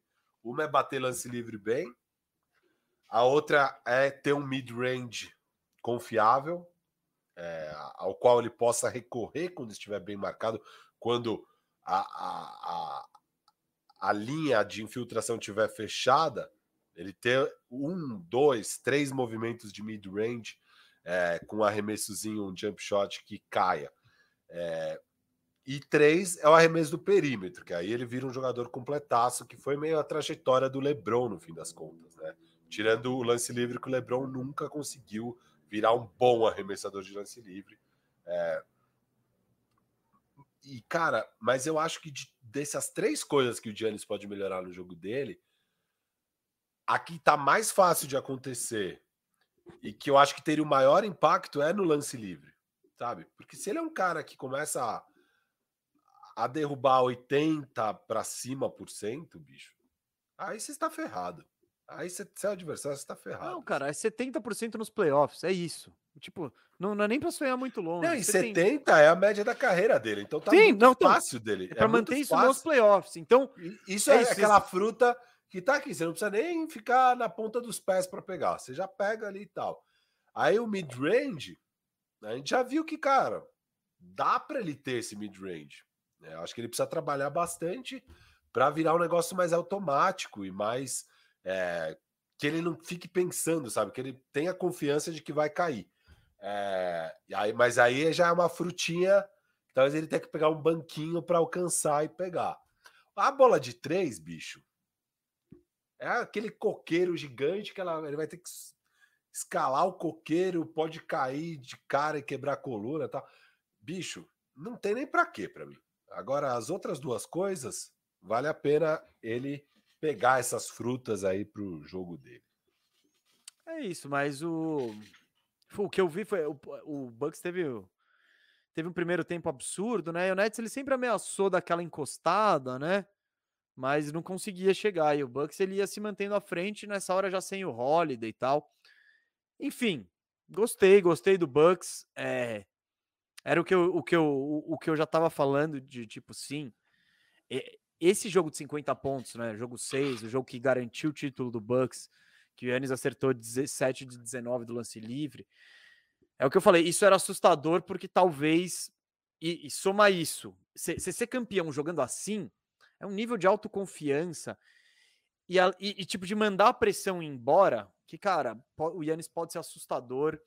E, mano, Vamos ver, vamos ver aí, mas Mesa. eu, eu acho essa, essa rivalidade pode ser muito foda, cara. Pode ser. E pode ser a rivalidade do leste nos próximos anos ali, que, tipo, os caras sempre se.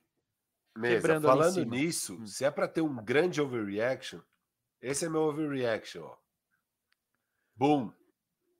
Ah, larga de ser bunda mole. Você tá sendo bunda mole por causa do seu Lakers. Não, não, não. Eu não acredito nesse overreaction, tá? Mas esse é o overreaction do momento que você pode ter. É Cara, você assiste esse jogo do Nets sem Kyrie, é, com as peças que tem.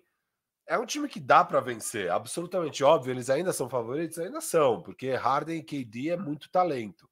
Mas já não é aquele juggernaut que você fala, meu, eu não vou conseguir bater esse time de jeito você nenhum. Tem, por um não é o lado, Golden State Warriors, não é o. Golden State não, Warriors. Não, não, não é, não é, não é.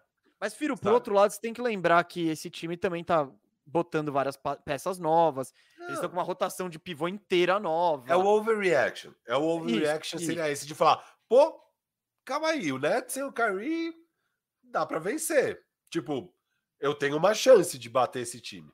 E, cara, e daí você assiste o jogo do Lakers com aquele encaixe horrível do KD e tal, e você fala, pô, os times do Oeste devem olhar para isso e falar: eu posso ser o campeão Ó, do Oeste. Over... Eu posso ser campeão do Oeste. Posso fazer o overreact, então? Overreact é: o Oeste tá abertaço. Alô, Dallas também. Mavericks, alô. Não, o Leste não, o Leste não tá. Dois. Ah, você não acha que o Atlanta se, se faz um movimentozinho na, na, até o trade deadline? Não, é, não, movimentozinho não. O Atlanta é. Ou se o, se o, Hunter, se o Hunter vira um monstro. Ah, vai, ele vai parar o Duran? Se ele parar o Duran, beleza. Pode, pode anotar aí. É, ninguém para o Duran. Tá, ele diminui o Duran, ele diminui. Virar um monstro é tipo dar problema pro Duran e pro Yannis. Então, se ele fizer isso, beleza. Mas eu acho que ainda não, Firo. E eu, é. eu diria que o mais próximo, se fosse para postar, é o Miami. Eu acho é. que o é. Miami que tá mais, é o mais próximo. É o Miami e o Sixers se, se arrumar aí uma troca boa pro Ben Simmons. Porque é isso. Você precisa ter aquele cara, né? O Miami. Miami já, já falta o cara. Miami já que chegamos. Mas o Pô, Sixers tem o Embiid. Né? Já que a gente tá falando de troca, se for de trocar Simmons, eu ouvi, eu não lembro em que podcast, mas essa é a melhor troca pra NBA, cara, para acontecer na NBA. Russell Westbrook por Kyrie Irving. Animal. Kyrie mano, volta a jogar com o LeBron. Run, o OKC tá lá. O OKC's no... back, mano. Ia ser, isso faz sentido, mano. Faz sentido, tá ligado? Pro Lakers seria animal. E pro. E pro ah, para. Pro para. Nets. Não, não, não. Eu tô pensando pro Nets. Essa cara é pro Nets. Pro Nets seria bom porque o Kyrie não joga, né?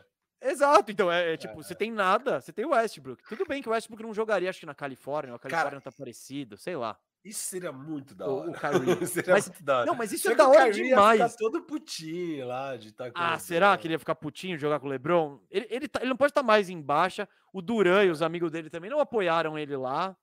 É. Às vezes o LeBron dá aquelas, de, aquelas declarações pro LeBron, sabe? Hey que... kid, hey kid. É. Chama ele de kid. E fica falando que não, ele tem o direito dele, todo mundo tem seu o direito. Garoto.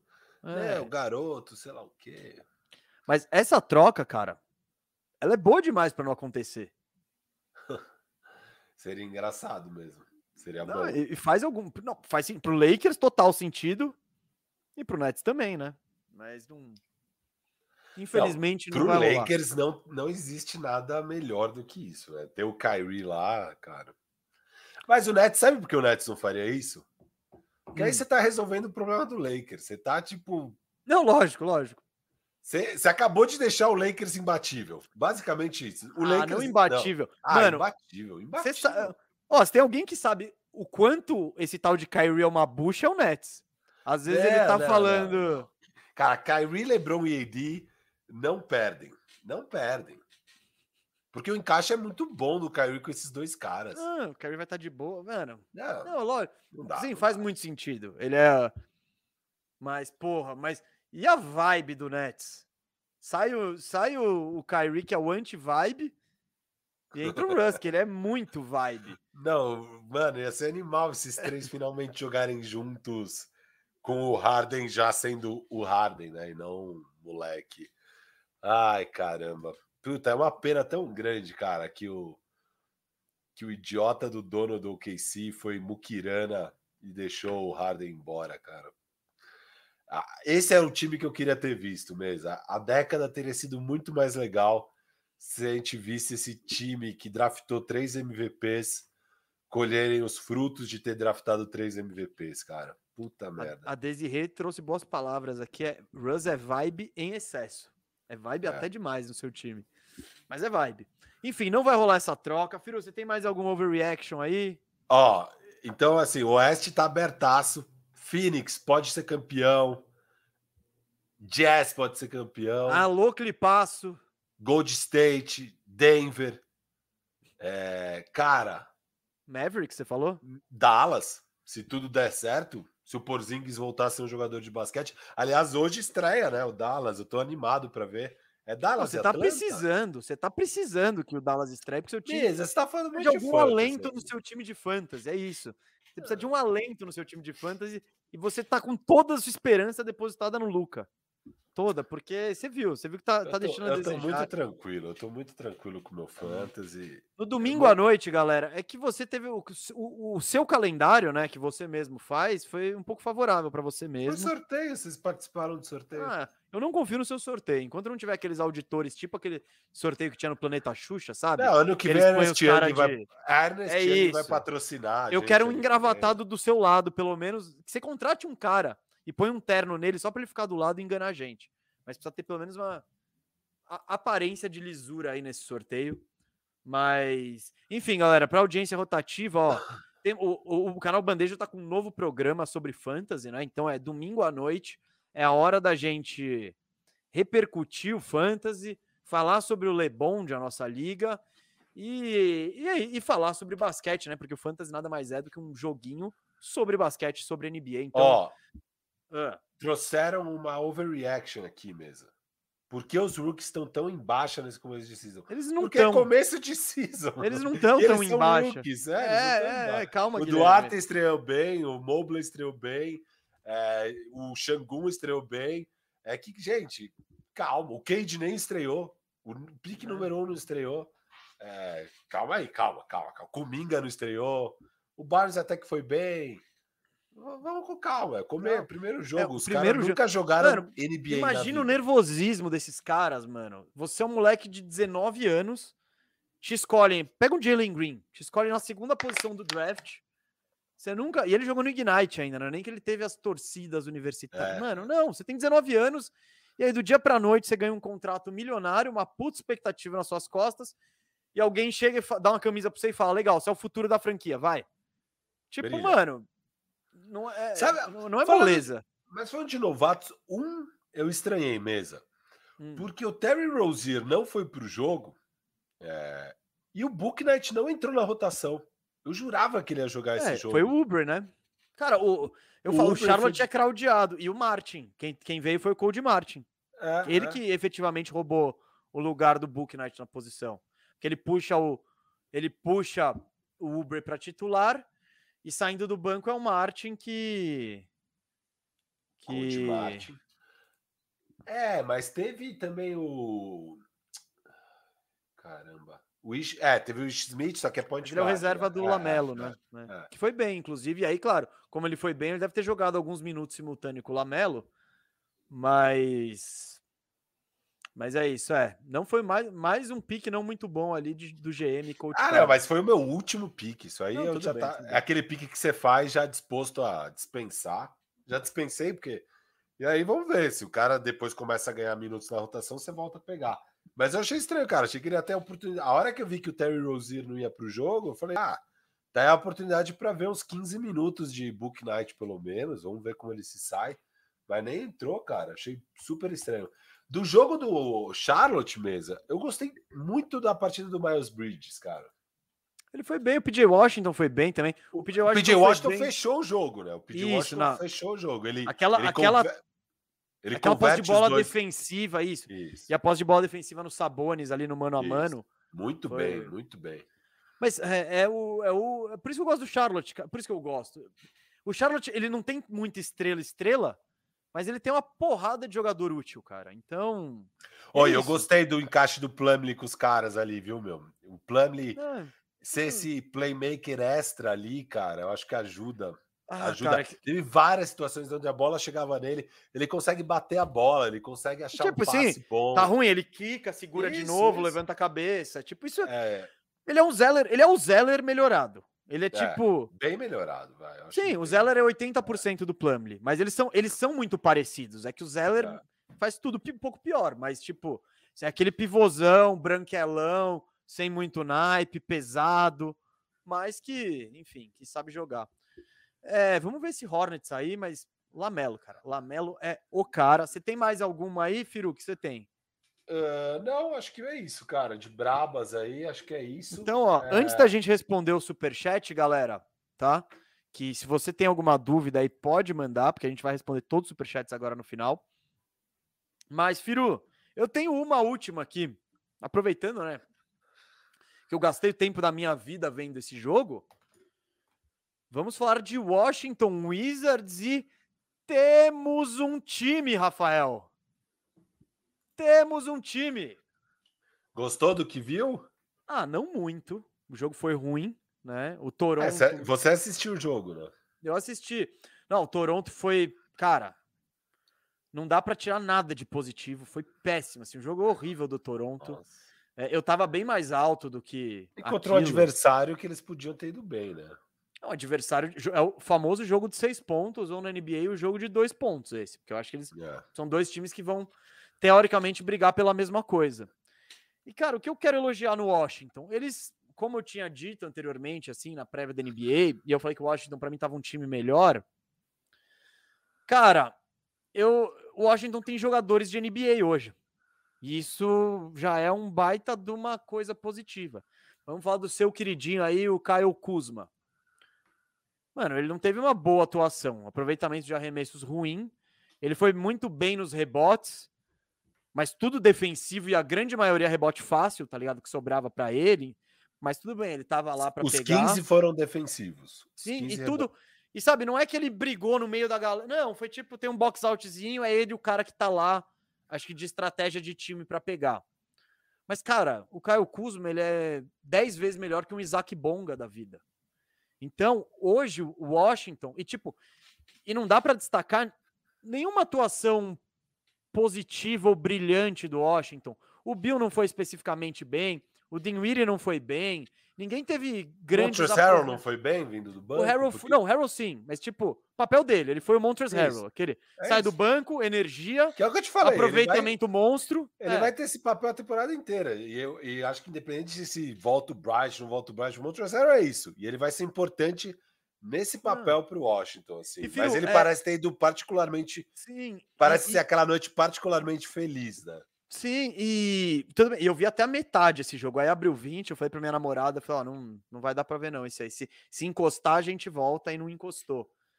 Mas o Montrezl Harrell, mas é, o que eu te falei é justamente isso de ter opções e ter um elenco e ter jogadores de NBA. É isso agora, antes, quem era o pivô? Meu, quando chegou o Daniel Gafford lá, eles deram graças a Deus porque não tinha ninguém.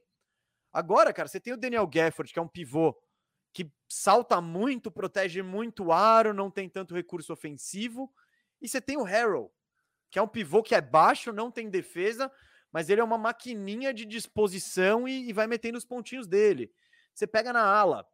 Cara, você tem muita gente. É isso, eles começaram com KCP e Kuzma. fenômenos? Não, mas são jogadores de NBA que tem noção do jogo, etc e tal. Pô, eles não estão bem.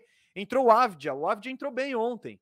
Você tem o Kispert, você tem o Hashimura, que ainda não voltou, que ainda não jogou, mas vai, vai vir. Então, sabe, tem um elenco de jogadores que dá para você contar. O ano passado é isso, eles estavam de titular com o Isaac Bonga. e uma outra. O outro, foi uma só, rotação. Só mais um. Outro overreaction. Não, complementa. Então. Não, porque foram 10 jogadores que jogaram ontem e acho que o pior dos 10 jogadores, não não pior na partida, mas o pior jogador desses 10 é o Bertans. Ele é o pior dos de 10 que jogaram. E ano passado ele era você... uma peça fundamental, assim. É, agora você. E isso que não jogou ainda, que você já falou, Thomas Bryant, o Kispert e o Hashimura. Então você tem aí uns 12 jogadores decentes agora pra, na rotação, né? Então, de fato, isso ajuda bastante. Sim. E vamos ficar. O apareceu um jogador decente ontem? Quem? O Avdia. Cara, na... eu, acho que ele, eu acho que ele apareceu mais no segundo tempo.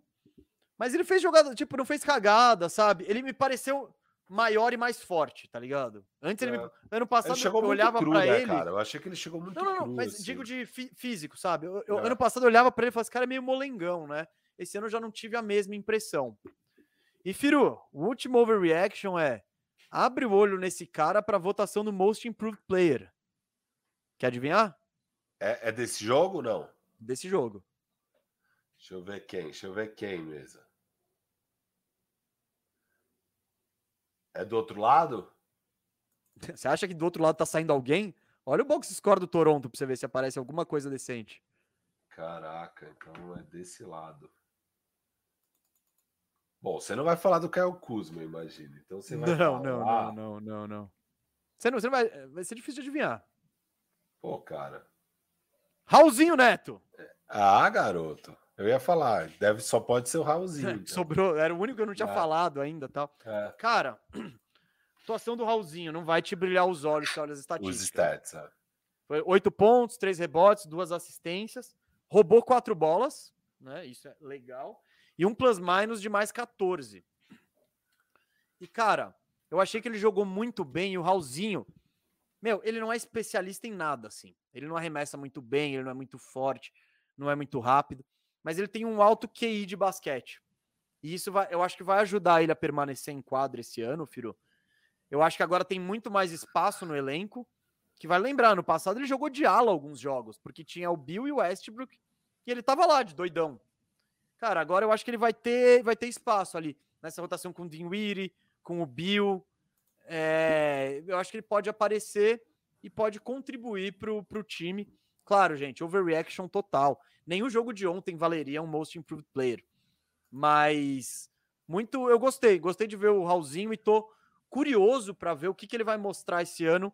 Que eu acho que ele vai ter mais, mais protagonismo aí nesse, nesse Washington Wizards. É, eu acho que o backcourt, backcourt reserva ali é o Aaron Holiday e ele. Eu acho que ele vai ter ali os minutos. Acho Não, que Firu, ter... mas eu achei que. Na verdade, eu acho que o Aaron Holiday e ele são dois point guards, né? É, então. Eu achei que o Holiday ia começar a temporada na rotação antes do Raulzinho, e não foi o que aconteceu. É. Então, ponto positivo aí pro Raulzinho. Tomara Vamos que ele jogue fechar... bastante, não, que ele consiga bem. Cara, é, ele, é nosso, eu... ele, é, ele, é o maior jogador brasileiro da atualidade, acho. Doideira. pelo menos é o é o com uma, o cargo mais importante, podemos dizer assim. É, nosso, acho nosso, que é mesmo. Nosso Brasilzão aí já esteve com jogadores mais proeminentes. Mesa. Uh. Vamos pro superchat e depois falar um assunto que não é overreaction do jogo, mas acho que a gente podia falar rapidinho desse outro assunto. Eu não sei qual é o outro assunto, mas vamos pro superchat. Uh, eu tô puxando aqui, galera. Ó, primeiro aqui, ó, ah, não, do Léo Rodrigues, que comentou sobre o Lamelo, já respondemos. Ele falou: o Lamelo destruiu, tem um belo futuro na liga. Respondemos isso aí logo no comecinho, porque o Lamelo está no meu time, no poderoso Itaquera Mosqueteiros. Agora vamos lá, mensagem do Rafael Santos, cara, contribuição de 15 euros. Mano, o que 15 euros está valendo no Brasil, meu amigo? Muito obrigado, valeu mesmo. E aqui a mensagem dele foi muito legal. Ah, que da hora. Obrigado por me fazer voltar a acompanhar a NBA. Graças a isso, fiz aquela aposta marota numa das partidas e saí-me muito bem. Fica aqui a vossa parte. Pô, ô Rafael, muito obrigado aí pelo Ele, pelo visto, se saiu muito bem nas apostas. É, não, porque está passando euros aqui. Pô, não, que saiu muito bem. Depois, depois aí, se você tiver ainda no ar aqui, ó, fala em qual, qual foi essa. Não precisa falar quanto você apostou, mas fala qual foi essa aposta aí, pelo menos os odds, porque a gente tá, tá curioso aí. E se tudo der certo, a gente vai ter uma novidade legal em breve sobre esse tema. Aqui, ó, cruzando os dedos aqui. Mas, Rafael, muito obrigado pela ajuda.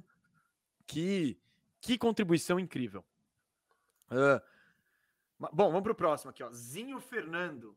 Os pedreiros de Boston têm concorrência dele na tijolada. Eu acho que o Zinho tava falando do Westbrook, porque ali os caras estavam chamando de West Brick, West Tijolo e por aí vai. Cara, o, eu, eu, aquela coisa, eu não vi tanto, eu não vi tanto do jogo do Boston ontem, mas de fato, em teoria, faltam uns chutadorzinhos nesse time aí. Eles não iam, porque é isso. Você sai do Tatum e do Brown, é, quando a gente estava analisando Boston mesmo, eu falei que eu achava tava meio mesmo, mesmo, mesmo problemas ali, cara. Hum, não, não tô muito alto no Boston não esse ano. Sei lá. Então você tá, tá dando sua volta olímpica agora? O Boston, o, Six, o Knicks bem? É pior que pior que o é, foi para duas overtimes, né? Se dá, ó, se dá. É verdade. É, foi super parelho. O Boston tava jogando direitinho, né? Que o Dylan, na real foi assim, cara. O Dylan Brown jogou muito e aí o Knicks com o Julius Randle jogando muito e apertando a marcação conseguiram voltar para o jogo e o Fournier foi bem decisivo nas bolas de três na reta final, que é o que faltou para o Knicks em jogos apertados no ano passado. Então foi meio isso a partida. É, mas, cara, o Boston, vamos ver a hora ainda com o Horford se encaixa, mas eu não vejo encaixe desse time, eu acho bem problemático esse elenco. Não, não ah, eu não. vejo, sim. É... Vamos ver o professor Udoka aí, mas é isso, eu, eu vi mais a, a, prorrogação, que foi aquela maluquice ali, não dá para tirar tanta coisa. Tipo, o que eu gostei de ver do Boston, cara, é ver o Schroeder lá, porque agora ele não tá mais no meu Lakers. Você Mas... tem o Westbrook, que é, é, o Schroeder que ganha agora 10 vezes, quase. É, então... é, agora muito mais. Né? 10 não, mas uma 7 acho que bate, hein? Ah, bate. Quanto que tá o, o Schroeder? Ele assinou pelo mínimo ou foi é por... 6? 5? Não, na verdade quase 10, porque o Westbrook deve estar tá batendo uns 45, 40, sei lá. É, então. Maravilha. Bom, hein? Bom negócio. Não, mas calma, se a gente tivesse o Schroeder, ele ia ganhar 20 e poucos. Então, overreactions aqui. É, hoje é dia de overreactions e você tá com o Russell Schroeder aí no seu time. Como é que eu falei? Shrestbrook. Shrestbrook. Ah, esse pode pegar. Russell. Russell. Russell? Russell dá também. Russell. É. Mas talvez pegue. Talvez pegue. É, o Lanzoni mandou uma contribuição aqui. Obrigado, Lanzoni. Perguntou o que vocês acham do meu Bucks. Dá para ter o bi? Já falamos, né? Dá para ter falamos o bi. agora há pouco. Tá aberto. Foi uma dos meu, das minhas reações exageradas. Foi. É, não tem favorito mais no leste. Tem dois favoritos no leste, não só.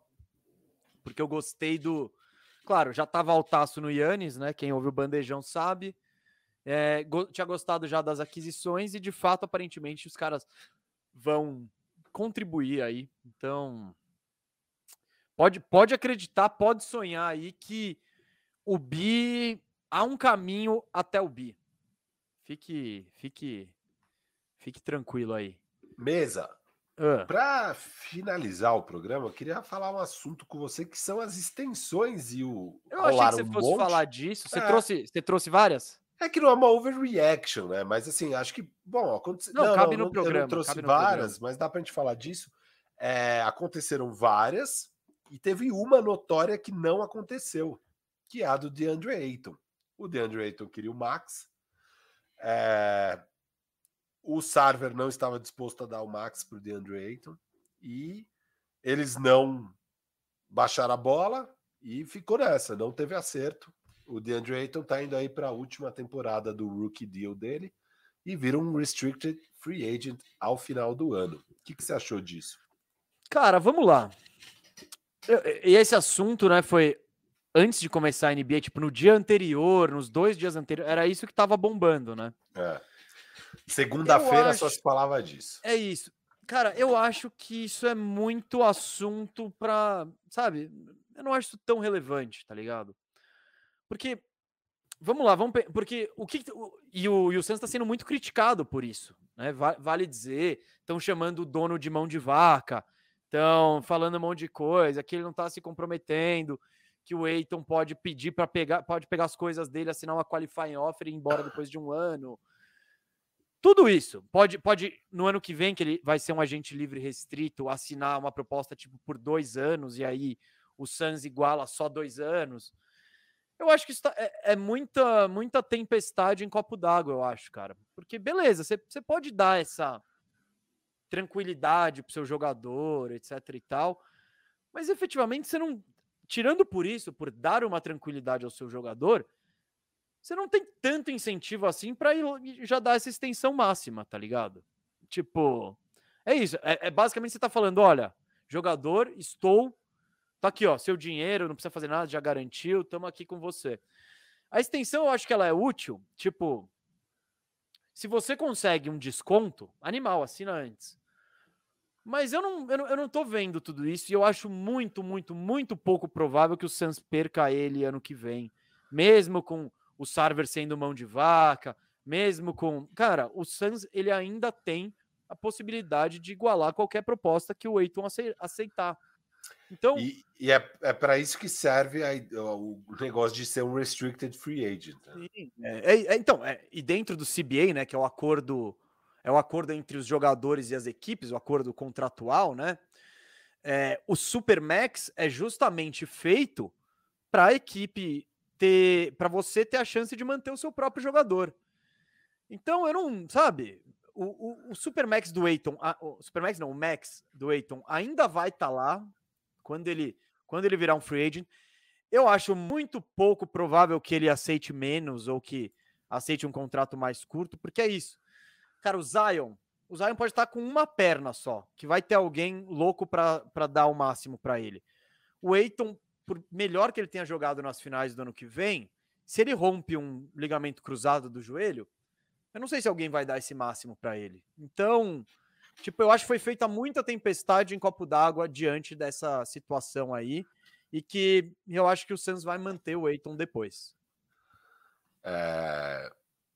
Eu concordo. Eu, ele, eles tinham também a renovação do Michael Bridges, né, para fazer. Eles renovam 4,90. Vai ganhar uns 22 milhões e meio por ano. É... E, e, e, essa era a extensão que eu acho que era mais importante, porque o Michael Bridges é um cara que 90 foi um pouco acima aí da média dos jogadores que são 3D, embora o Mikal seja mais do que um 3D. O Mikal, é... ele é, é que o Mikal, ele é o 3D perfeito, exemplar, assim. Ele é o 3D que não faz só 3 e não faz só D. Ele tem mais, tipo, um pouco mais jogo que isso. Exato pela posição e pelo tamanho, sim, ele, ele encaixa nesse trend aí. Isso. E por isso que ele vale até um pouco mais do que essa média. Ele é um cara que, se vai para free agency, você ia ter que igualar umas ofertas bem maiores. Ia ter time disposto a dar mais de 100 milhões para ele, para ter esse cara. Então, é, ali era bem importante o Phoenix, eles conseguem. É 90 milhões, é muito acima. Eu vi muita gente comparando com o do ano Nobe, que foi uns 75. Foi 16 por ano. Foi 16 por ano. Então tá bem mais caro que o do OG. Sim. Mas é que na real eu acho que o do OG foi muito barato. Foi uma pechincha. É, o Doldi é abaixo do Fournier, abaixo de vários caras, abaixo do Duncan Robinson. E eu acho o Doldi bem mais jogador que esses caras. É, então eu não compararia com isso. E eu acho que foi um bom valor. Eu acho que é um valor é caro, mas eu acho que, cara, esse é um contrato que no terceiro, quarto ano desse contrato, você vai olhar para isso e falar, pô, da hora. É, e ao mesmo tempo continua sendo um contrato totalmente trocável aí com outros times. Então, posso só falar do, do antes de você falar do Eiton, que eu acho que você vai chegar lá? É. Eu queria falar do Bridges, então. Eu acho que aí sim o, foi um contrato caro, teoricamente, mas aí o, o Santos não renovou com ele pelo máximo. Porque se ele vai para o mercado ano que vem, e por tudo isso que a gente falou, ele é o trend perfeito, ele é jovem, ele chuta de três, ele bate para dentro em terra, tal, tem tamanho, tem envergadura, beleza. É como diz o, o, o ditado né, nos Estados Unidos, basta um. Basta um doidão para oferecer o máximo para o Bridges, que, que o Suns ia ter que pagar o máximo. Então, eu o acho máximo, que beleza, você precisa aí... ser doidão, mas 100 milhões, 105 milhões, com certeza ele ia receber. Beleza, não é um Não, máximo, não, mas é uma. Mas é que, é que os máximos variam, mas é isso. É, é tipo 25, 27, vai. Tipo, alguém pagaria isso para ele. E o Suns já falou, mano, não. E eu duvido que se o Suns carrega essa negociação pro ano que vem, ele fosse pagar menos do que ele pagou agora, entendeu? Então, Exato. por isso eu acho que o, é o que eu falei. O, qual que era a negociação com o Eiton? Vai, pensando frio em, em negócios. Eiton, você quer um desconto? Você, vamos, vamos fechar agora e você me dá um descontinho? Você já garantir essa grana? Não, sou um jogador de máximo. Tá bom, ano que vem eu te dou o máximo. Sem pensando é. frio, é isso. É isso. O, o, o, quando você fecha, no caso do Mikal, acho que os dois lados estão apostando, né? O Suns está fazendo uma aposta de que ele vai ser um jogador que vale 90 milhões em quatro anos. É... E o Mikal também está se garantindo. Ele está apostando que vale mais a pena já garantido que pagar para ver daqui um ano. E ele pode se ferrar, pode se dar bem. As coisas são voláteis. Ele, então ele está pegando um pouco menos do que talvez ele fosse conseguir pegar, mas porque ele não quis apostar. Então, beleza. No, no caso do Eiton, só o Phoenix Suns tem a perder, fechando agora, em termos de. Porque, na pior das hipóteses, eles conseguem dar o máximo lá. O que, que, pode acontecer de ruim, que tem muito analista falando, é a questão da duração do contrato. Porque como que funciona a Restricted Free Agency? Vou explicar para a galera. Quando o Phoenix Suns não chegou num acordo com o, com o DeAndre Ayton. Então, ele tem o último ano do contrato dele de rookie ano que vem, só que ali você já pode assinar um novo contrato. O que, que o Phoenix Suns tem que fazer? Dar uma qualifying offer para esse novo contrato. Ao dar a qualifying offer, aí ele vira um restricted free agent, que quer dizer qualquer time pode dar um lance nele. Só que seja lá a proposta que o Sun, que o Aiton receber, o Suns pode falar: eu cubro essa oferta, eu dou a mesma coisa que essa oferta e ele é meu jogador. Então você tem total controle. Você só perde jogador se você quiser perder, que foi o que o Kings decidiu fazer com o Bogdanovich. O Atlanta deu a oferta, o Kings ficou lá pensando dois dias e falou: bom, pode levar, não quero.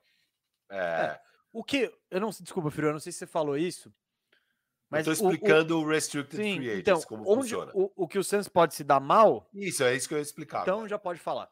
Porque aí, então, é, aí não é só o valor que você tem que dar match, você tem que dar match no contrato. O que, que rola? Tem time que vai lá e coloca o que os americanos chamam de poison pill que é as pílulazinhas de veneno no contrato. Então, tem, meu, os contratos são muito complexos, tem várias, é, vários termos no contrato. Então, você pode colocar um kicker de trade, e isso desvaloriza o jogador, é, mas é bom para o jogador. Então, o que, que é o, kick, o, o trade kicker? É, se o jogador é trocado, o salário automaticamente aumenta em 15%, em 10%, em 5%. Você define essas cláusulas. Mas é uma coisa que pode ter. Outra coisa que pode ter é a duração. Então pode vir um time, e essa é a principal preocupação no caso do Eiton. Se a, o Spurs chega na free agency e fala: Puta, eu quero o Eiton, é, vou oferecer um contrato de dois anos mais um ano de player option. Então, um contrato de três anos. Esse é o contrato que o Suns tem que pegar na Restricted Free Agents. Então, eles correm o risco de ao invés de renovar o Eiton por quatro anos, renovar ele só por três anos. E aí, daqui dois anos, que ele, se for uma player option ainda, aí está ferrado. Aí você pode perder ele daqui dois anos. Não, então, filho... esse é o grande risco que o Suns corre. O que que. Fala aí, pode falar que depois não, eu não. falo por que, que acho que o Suns tá tranquilo. Pode falar. Ah, sim. É, eu, ia, eu ia falar justamente isso. Então, é, o risco do. O que eu ia falar é o risco é esse, né? De ter um. De alguém chegar e falar, Tó, dois mais um. Sans, assina aí. E isso, mas isso é comum com super, super estrelas, assim. Quem tá fazendo isso? Kevin Durant, o LeBron, o, sei lá, o Harden. Esses caras, eles sabem que eles são tão grandes que eles vão estar tá sempre. Vai ter sempre. Vai ter sempre alguém querendo dar o máximo para eles e que eles não vão perder isso. O Eiton, é o que eu acho que não vai haver. Eu acho que eu duvido que ele faça isso, porque, cara, ele já é um pivô, ele não é aquele, ele não é o Embiid, Ele é muito bom, mas ele não é o Embiid, ele não é o Jokic. Então, sabe, eu acho que os, o mercado caras... de pivô e a carreira de um pivô muda é... mais drasticamente. A gente é. tem vários casos. Pega o André Drummond, né, que com 22, 23 anos assina Supermax de 5 anos. 585, 5 No quinto ano ele já era um buyout e nunca mais não, talvez o, pegue o, Cara, o Roy Hibbert, não sei se há quanto tempo a galera aí acompanha, cara, o Roy Hibbert, ele era um dos fatores fundamentais para o Indiana Pacers bater de frente com o Miami Heat do LeBron James.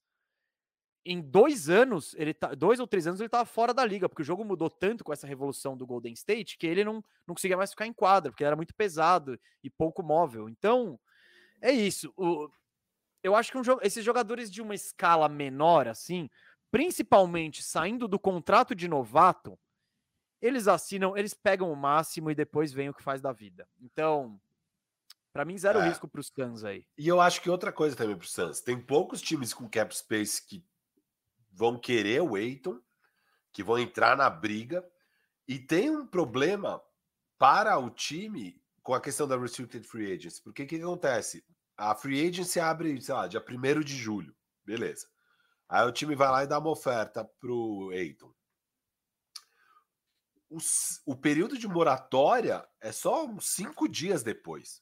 E aí, quando começa no dia 6, aí o Phoenix Suns tem 48 horas para decidir. Então é só lá pro dia 8.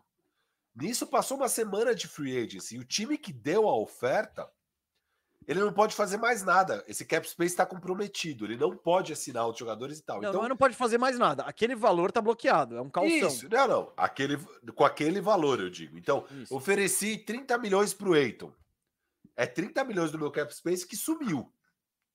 Aí eu fico sete dias e, eu, e provavelmente o Suns vai cobrir. Então, eu, eu prendi 30 milhões do meu cap space durante toda a free agency para não ter o jogador. Quem que vai topar fazer isso? Só um time que não tem nada. Não, tipo o San Antonio Spurs, o Orlando Magic. Mas às Você vezes só eles... faz. É, não, mas, mas, às vezes eles zoeira. Têm. Não, não é. tem. Esses times em tank, às vezes eles falam, ah, mano, vou soltar esse. É, Quem o que, que o OKC isso... pode fazer? O que, que o OKC pode querer? O que se pensa? Puta, eu vou estar tá bom daqui uns quatro anos. Quem vai estar tá bom daqui uns quatro anos? Ah, o Phoenix Suns. Pô, vou ferrar esses caras. Vou fazer o contrato do Eiton ter só três anos de duração. É, e dane-se, eu fico aqui com o meu cap space comprometido. Mas, Firo, é muita coisa, né, para combinar, tipo. Mas é, é um cenário muito. Tal. E, é. e aí, no fim das contas, o que que acontece? É meio que o Mesa falou, é muito barulho por nada, porque no fim das contas, o Suns provavelmente vai ter o Eiton pelo Max é, no ano que vem, então vai meio que dar na mesma. O que é ruim é que talvez o Eiton. É, às vezes é bom você tirar essas coisas da frente. Já renova logo, já vamos embora tamo junto. E, e às tal. vezes o cara tá motivado a mostrar para todo mundo que não dá para saber, cada jogador reage, exato, reage cara, de uma maneira. Exato, exato. Então, às vezes o jogador fica motivado, mas essa motivação é ruim. Às vezes ele começa a ser fominha, joga errado para mostrar o seu valor de uma forma mais individualista. Não dá para saber. Eu Ou às acho... vezes o cara pega o saco de dinheiro e aperta o F, como nosso querido Otto Porter Jr. É, fez exato. com o Washington. Exato. Esse pegou o saco de dinheiro e falou: animal 100 milhões, vocês estão me dando 100 milhões? Putz, vou ficar de boa aqui. Vou ganhar uns quilinhos, comer churrasco. Não, não dá para dizer, no fim das contas é, o Suns tem tudo, tem tudo aí para manter o Eiton. Então não é um grande problema eles terem feito o que fizeram. O que a galera fica com o pé atrás é porque o Robert Sarver, historicamente, é um dono que não entra na Luxury Tax, não quer gastar, e para você ser campeão, você tem que gastar. E aí começam esses indícios de que, puta, de novo esse cara não vai gastar, mas acho que dá para ter calma. Ele tem agora um seguro de um ano, caso ele veja que o Eiton não é um jogador de max, porque ficou uma grande dúvida, né? Acho que até os playoffs ninguém achava que o Eiton era um jogador de max. Aí ele. Mais ou Oeste... menos. É, é, não. É porque mas... ser max, é que ser um jogador de max, tipo, às vezes você simplesmente é. Porque se eu vai chegar. Que nem o Corey Sexton, você, vai. Você foi o pique número um, você pegou não, na frente mas... do Luca, você joga direitinho. Não, tipo o John Collins, rara. assim. Ah, esses é. caras, tipo, não são jogadores de Max, mas eles vão renovar por perto do Max, sabe? Então, é, você não pode deixar o primeiro pique embora. Você, pegou o cara antes do Luca, tá ligado? vai até o fim, não tem muito. É. Então, eles não vão, não vão perder. Eu acho que. Sim, eu acho que esse barulho é muito mais por ser o Phoenix Suns. Sabe? É o que você falou. Pelo histórico Robert Sarver. Sarver. Porque o Robert Sarver tem uma. Tem uma mão de vaquice dele que é histórica. Ele, se eu não me engano, em 2005, ele simplesmente não quis pagar o Joe Johnson. O Joe Johnson que tinha tido. O, o Suns até. Agora não lembro o ano. Acho que foi isso. No ano anterior, ele poderia até ter sido campeão se o Joe Johnson não se machuca nos playoffs. Aí o Joe Johnson, aí o Joe Johnson vira um agente livre. Cara, é o ano que eles pegam. Eh, eh, eu não sei se eles já tinham ou é o ano que eles pegam o Nash, mas, cara, Nash, Amari, imagina o Joe Johnson, Sean Marion. E ele simplesmente não manteve o cara por ser mão de vaca, muquirana. Então, isso vem desde sempre, né? Então, sei lá. Desde aí ele já é tido como muquirana e não faz nada para acabar com essa fama. Mas agora eu acho que é mais, Firo, é aquele assunto de. de. Sabe? De não ter o que falar. Por exemplo, uma, uma, uma extensão que não saiu e essa é mais curiosa é a do Sexton. O Sexton sim é curioso, porque ele já estava em rumor de troca, já estavam falando fica, não fica. E agora o Cleveland está na mesma situação que a gente explicou já como funciona em relação ao Suns. É muito parecido, só que o Cleveland tem aquela questão. Tem uma outra questão que é: eu quero manter o Sexton? Vale a pena pagar uma nota para o Sexton? Então, se eu não quero manter ele, será que é bom já trocá-lo agora? Ou vou tentar um sign and trade depois? Enfim, isso eu acho que vale mais monitorar do que a situação do Eiton, porque a situação do Eiton, eu acho que vai. Essa novela vai terminar daqui a um ano com o salário máximo. E acabou. É, eu também acho. E, bom, beleza. E, mas no fim das contas, agora, é, o que eu tava falando ali do, do Eiton é. Eu acho que pouca gente achava que ele era um jogador de máximo. Aí veio os playoffs no Oeste. Puta, ainda mais depois da série contra o Joker. É, ficou meio tipo, não. Nossa, esse cara é, é um jogador de máximo. E aí veio a série final contra o Giannis jogando uma barbaridade. E aí começou as dúvidas de novo, tipo, puta, não sei se ele é um jogador de máximo. Eu acho que agora tem mais um ano aí para se provar mesmo como jogador de máximo. É, eu não... E digo mais, se provando ou não se provando, ele vai ganhar o máximo. É, provavelmente, provavelmente. O to, o que eu não gosto disso é só a questão de lesão, porque eu fico com muito medo desses caras que mereciam ganhar o máximo e se machucam, sabe? E, e tal, mas enfim. É, é, é, o que eu tô falando aqui exatamente, muito parecido do que eu falei quando a, quando a gente conversou sobre Michael Porter Jr., cara. A extensão dele. É, é isso, você, você não precisava. É. Você não precisava. É, então, mas ali eu acho que o Denver conseguiu um descontinho com aquelas coisas. Talvez se o Phoenix conseguisse isso, o Phoenix topava, sei lá. Mas o, o, o Eiton não queria discutir nada. O Eiton falou, cara, é máximo puro e bora. Então, aí o, quando você vai negociar assim, você fala, tá bom, você tem a chance de você ouvir um não, você tá intransigente e irredutível.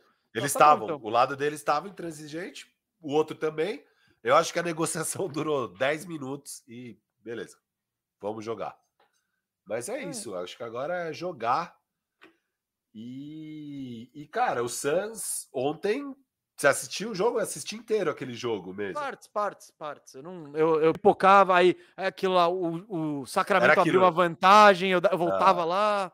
É, eu, eu tava comprometido com a ESPN, né? Então eu assisti inteirinho.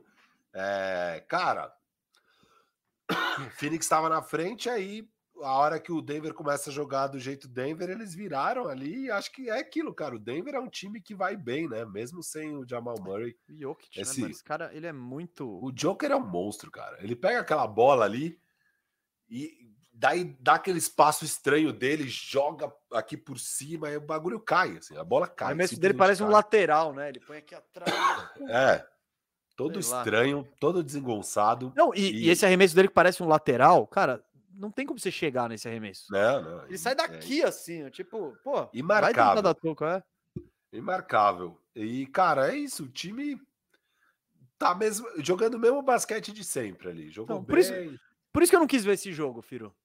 Eu, eu, era, era a temporada passada igualzinha, não sabe? É, não, dos não dois tinha lados, nada de, né? É, não tinha nada de, de, de, de, fato novo aí. Aí quando eu vi aqui o King, nosso Kingaço aí contra o Blazers, eu falei, ah, vou, Vou apostar nesse aí que vai ser interessante. E de fato foi, foi bem, bem curioso. O Luke Walton se esforçou, né, para para passar um nervosinho no fim. Mas foi, foi legal. Professor Luke Walton. Colocou o Mo Harkless de titular. Aliás, essa história do Bagley é bizarro, né, cara? O Bagley... Mais um grande pique de GM, coach Firu. Eu tava Esse entre ano. ele e o Mobamba. Aí eu falei, ah, Nossa, cara... você tava nessas? Eu tava ah, entre ele e o ah, Mobamba, que... cara. Que vacilo, perdeu pro professor Yuriko. É, essa eu vacilei, de professor não tem cara. nada. Não, Nossa, e, vacilou e de verde e amarelo. É, porque até então ele tava. É, é, ele tinha jogado no começo da Precision, aí foi poupado porque tava machucado. Aí do nada, eu achei que ele, o último jogo da Precision ele não tinha jogado porque tava sendo poupado pro começo da temporada. E aí, depois do nosso draft, no domingo, eu fui ler as declarações do Luke Walton daquele jogo que foi na sexta-feira, que foi o último da Precision, e é. Ele estava apto a jogar, e não jogou por uma decisão do treinador de line-up de matchup, que era contra o Lakers, se eu não me engano, o último jogo da Precision. Então, assim, ele estava apto, só que o Luke Walton queria ganhar o jogo da Precision e prefiro não, não, não jogar não. ele. É, tipo, não, isso aí é, é discursinho, é. vai. Não é que ele. Não, queria, mas, não, não, Mas calma, lendo isso, para mim ficou claro do tipo, puta, esse cara não vai jogar, bicho. Não vai jogar. É lógico, aí eu... Não, se o cara fala que ele tá preocupado com matchup em jogo de Precision, nem, Exato, o Luke, esse... nem o Luke Walton esse faz é um absurdo. Esse que é um absurdo, entendeu? Óbvio que quem, quem, quem tá nessas, cara? Pensando não, nem no matchup. Walton, então, Bagley, Bagley mais cara, um queridinho do Firu. Esse o, aí... O Bagley e o Quickley estão juntos na casinha do cachorro dessa temporada aí, que vai ser difícil para sair, hein? Vai Os dois estão no elenco do Turiaçu Electrocard, que é o time dirigido na, no Lebon de Fantasy. Clica aí embaixo aqui. no YouTube, tem a, na descrição os links aí para o Instagram da liga e para a liga em si, que daí você consegue acompanhar resultados, escalações, tem o draft recap, como foi o draft e tal. E vamos que vamos. E domingão, hein? Domingão, nove. Por volta das nove da noite, vai ter nossa live aí de fantasy, já é uma tradição aí. Então, você, se você curte fantasy, ou só curte basquete, mas curte ver a gente trocando uma ideia, vem, vem nessa conosco. Na Twitch. Tem altas figuraças na Twitch. É, esse cara aqui, ó, Coyotes de Já, ele é ruim de fazer time, mas ele é bom de carisma e marketing, então vale acompanhar aí. Não sei se ele vai estar tá no domingo, a gente não está tá esperando a rodada se desenrolar, é. né? Para para Opa, chegou uma pergunta, mas a gente tá, tá esperando a desenrolar a rodada desenrolar para ver quem que a gente chama aí para essa live. O que, que vai estar tá dramático? É, a liga, cara, meu duelo com o Maga tá bonito de se ver, hein? As duas maiores pontuações da liga até agora, num grande duelo no nosso querido ginásio Romeirão. É, tá bonito o negócio. André aqui fez uma pergunta: Embiid, Joker ou eu não, eu nem preciso ler esse último. Preciso? Não, não tô brincando. Não. Mas pra galera que tá ouvindo no Spotify, estamos de volta no Spotify, hein? E na Aurelo. O último foi o Gobert. Pode começar aí, Firo Embiid, Jokic ou Gobert? Ah, o Joker é sem dúvida o melhor dos três. Tem dúvida. Cara, sabe por que não? Por causa da questão física do Não, Embiid. então, era aí. Não, é, é, isso. Se você tá porque... falando de um jogo, um jogo, destruir um jogo, talvez seja o Embiid, porque o Embiid destrói nos dois lados da quadra para eu ter no meu time, tipo, olha, tô começando minha franquia do zero e eu tenho esses caras, eu não penso, eu pego o Jokic, porque a durabilidade é dele é, é, é absurda, assim, é muito maior. Então, enquanto o Embiid sempre parece que vai quebrar, cara, o Jokic ele tá lá sem sair do chão, devagarzão lá, tal, mas o cara tá todo o jogo ali. Então, eu acho que o, o Embiid tem um teto, se você juntar ofensivo e defensivamente, o teto dele é maior, assim. Só que o Jokic é. é muito mais seguro. É. Tem a questão de playmaker que o Joker.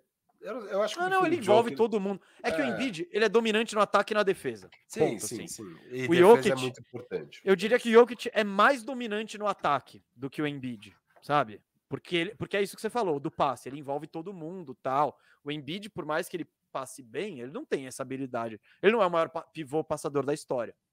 Então, nisso sim. Só que a defesa, cara, o, o Jokic, o Jokic ele, ele é melhor do que tem fama. Mas, cara, o Embiid protege aro, pega rebote pra caramba. É, aí é outro patamar mesmo de, de jogador. Mas Mas é isso, por isso, por isso a NBA é tão legal e é tão bom discutir isso aí. Mesa, jogo hoje, qual que você tá de olho aí? Ah, cara, Ó, eu chego à noite Dallas, e vejo. Tem ah. Dallas e Atlanta, Bucks e Heat e Clippers e Warriors. Ah, cara, eu vou, ver, eu vou tentar ver tudo, né? Cara, o Mavs e Hawks, eu tenho um interesse especial porque eu tô com três alas do Dallas Mavericks. Eu espero acertar um deles no Fantasy. Que eu, tô, eu, tô, eu draftei o Tim Hardaway, aí lá no finalzinho eu peguei o Red Bullock. E ontem na Free Agency eu peguei o Sterling Brown. Algum deles eu acho que vai entregar ali. Eh, do, um deles provavelmente será dropado amanhã, mas. Ah, não, o Tim Hardaway é seguro. Ah, não, não, o Tim Hardaway é isso. É. Não, não, é, não foi uma escolha e o sexy. Bula que eu acho que vai também. Ah, acho... Então, é que agora a, nota, a, a, régua tá bem mais baixa, né? É, então. Tipo, 22, 22, show, é isso, isso ele me entrega. E o Sterling Brown, acho que tem uma chance dele. É. Só que aí tipo, pode ser ele, pode ser o Trey Burke, aí já, já é mais nebuloso. Eu não vejo é. o papel dele tão definido. Acho que não. O do Red Bullock, sim. Bucks e Heat vai ser jogaço, hein? Eu tô animado. Ah, esse acho que vai ser o melhor jogo da noite, assim. é, pra... então, eu acho que é o grande jogo da noite, só pra dar aí pra galera. Mas é isso, gente. NBA voltou. Hoje tem Bucks e Heat. Tem a estreia de Trey Young e de Luca Doncic na temporada. E vamos que vamos, que vai ser bom demais. E tem a estreia do Paul George também. Paul George vindo aí para uma temporada de MVP aí, estão dizendo. Né? Quem tá dizendo? A imprensa. A imprensa tá alta aí no Paul George. Irado. Hoje tem Bielitsa, né? É isso. Hoje tem. É isso que a galera quer ver. Bielitzados. Né? Bora. Valeu, gente, gente. Muito bom, valeu. Quinta-feira tem bande... Quinta-feira que vem tem bandejão de novo. Domingo, Fantasy na Twitch, nove da noite. Parece lá conosco. Agora é tradição, hein? Nos vemos domingo na Twitch. Até lá.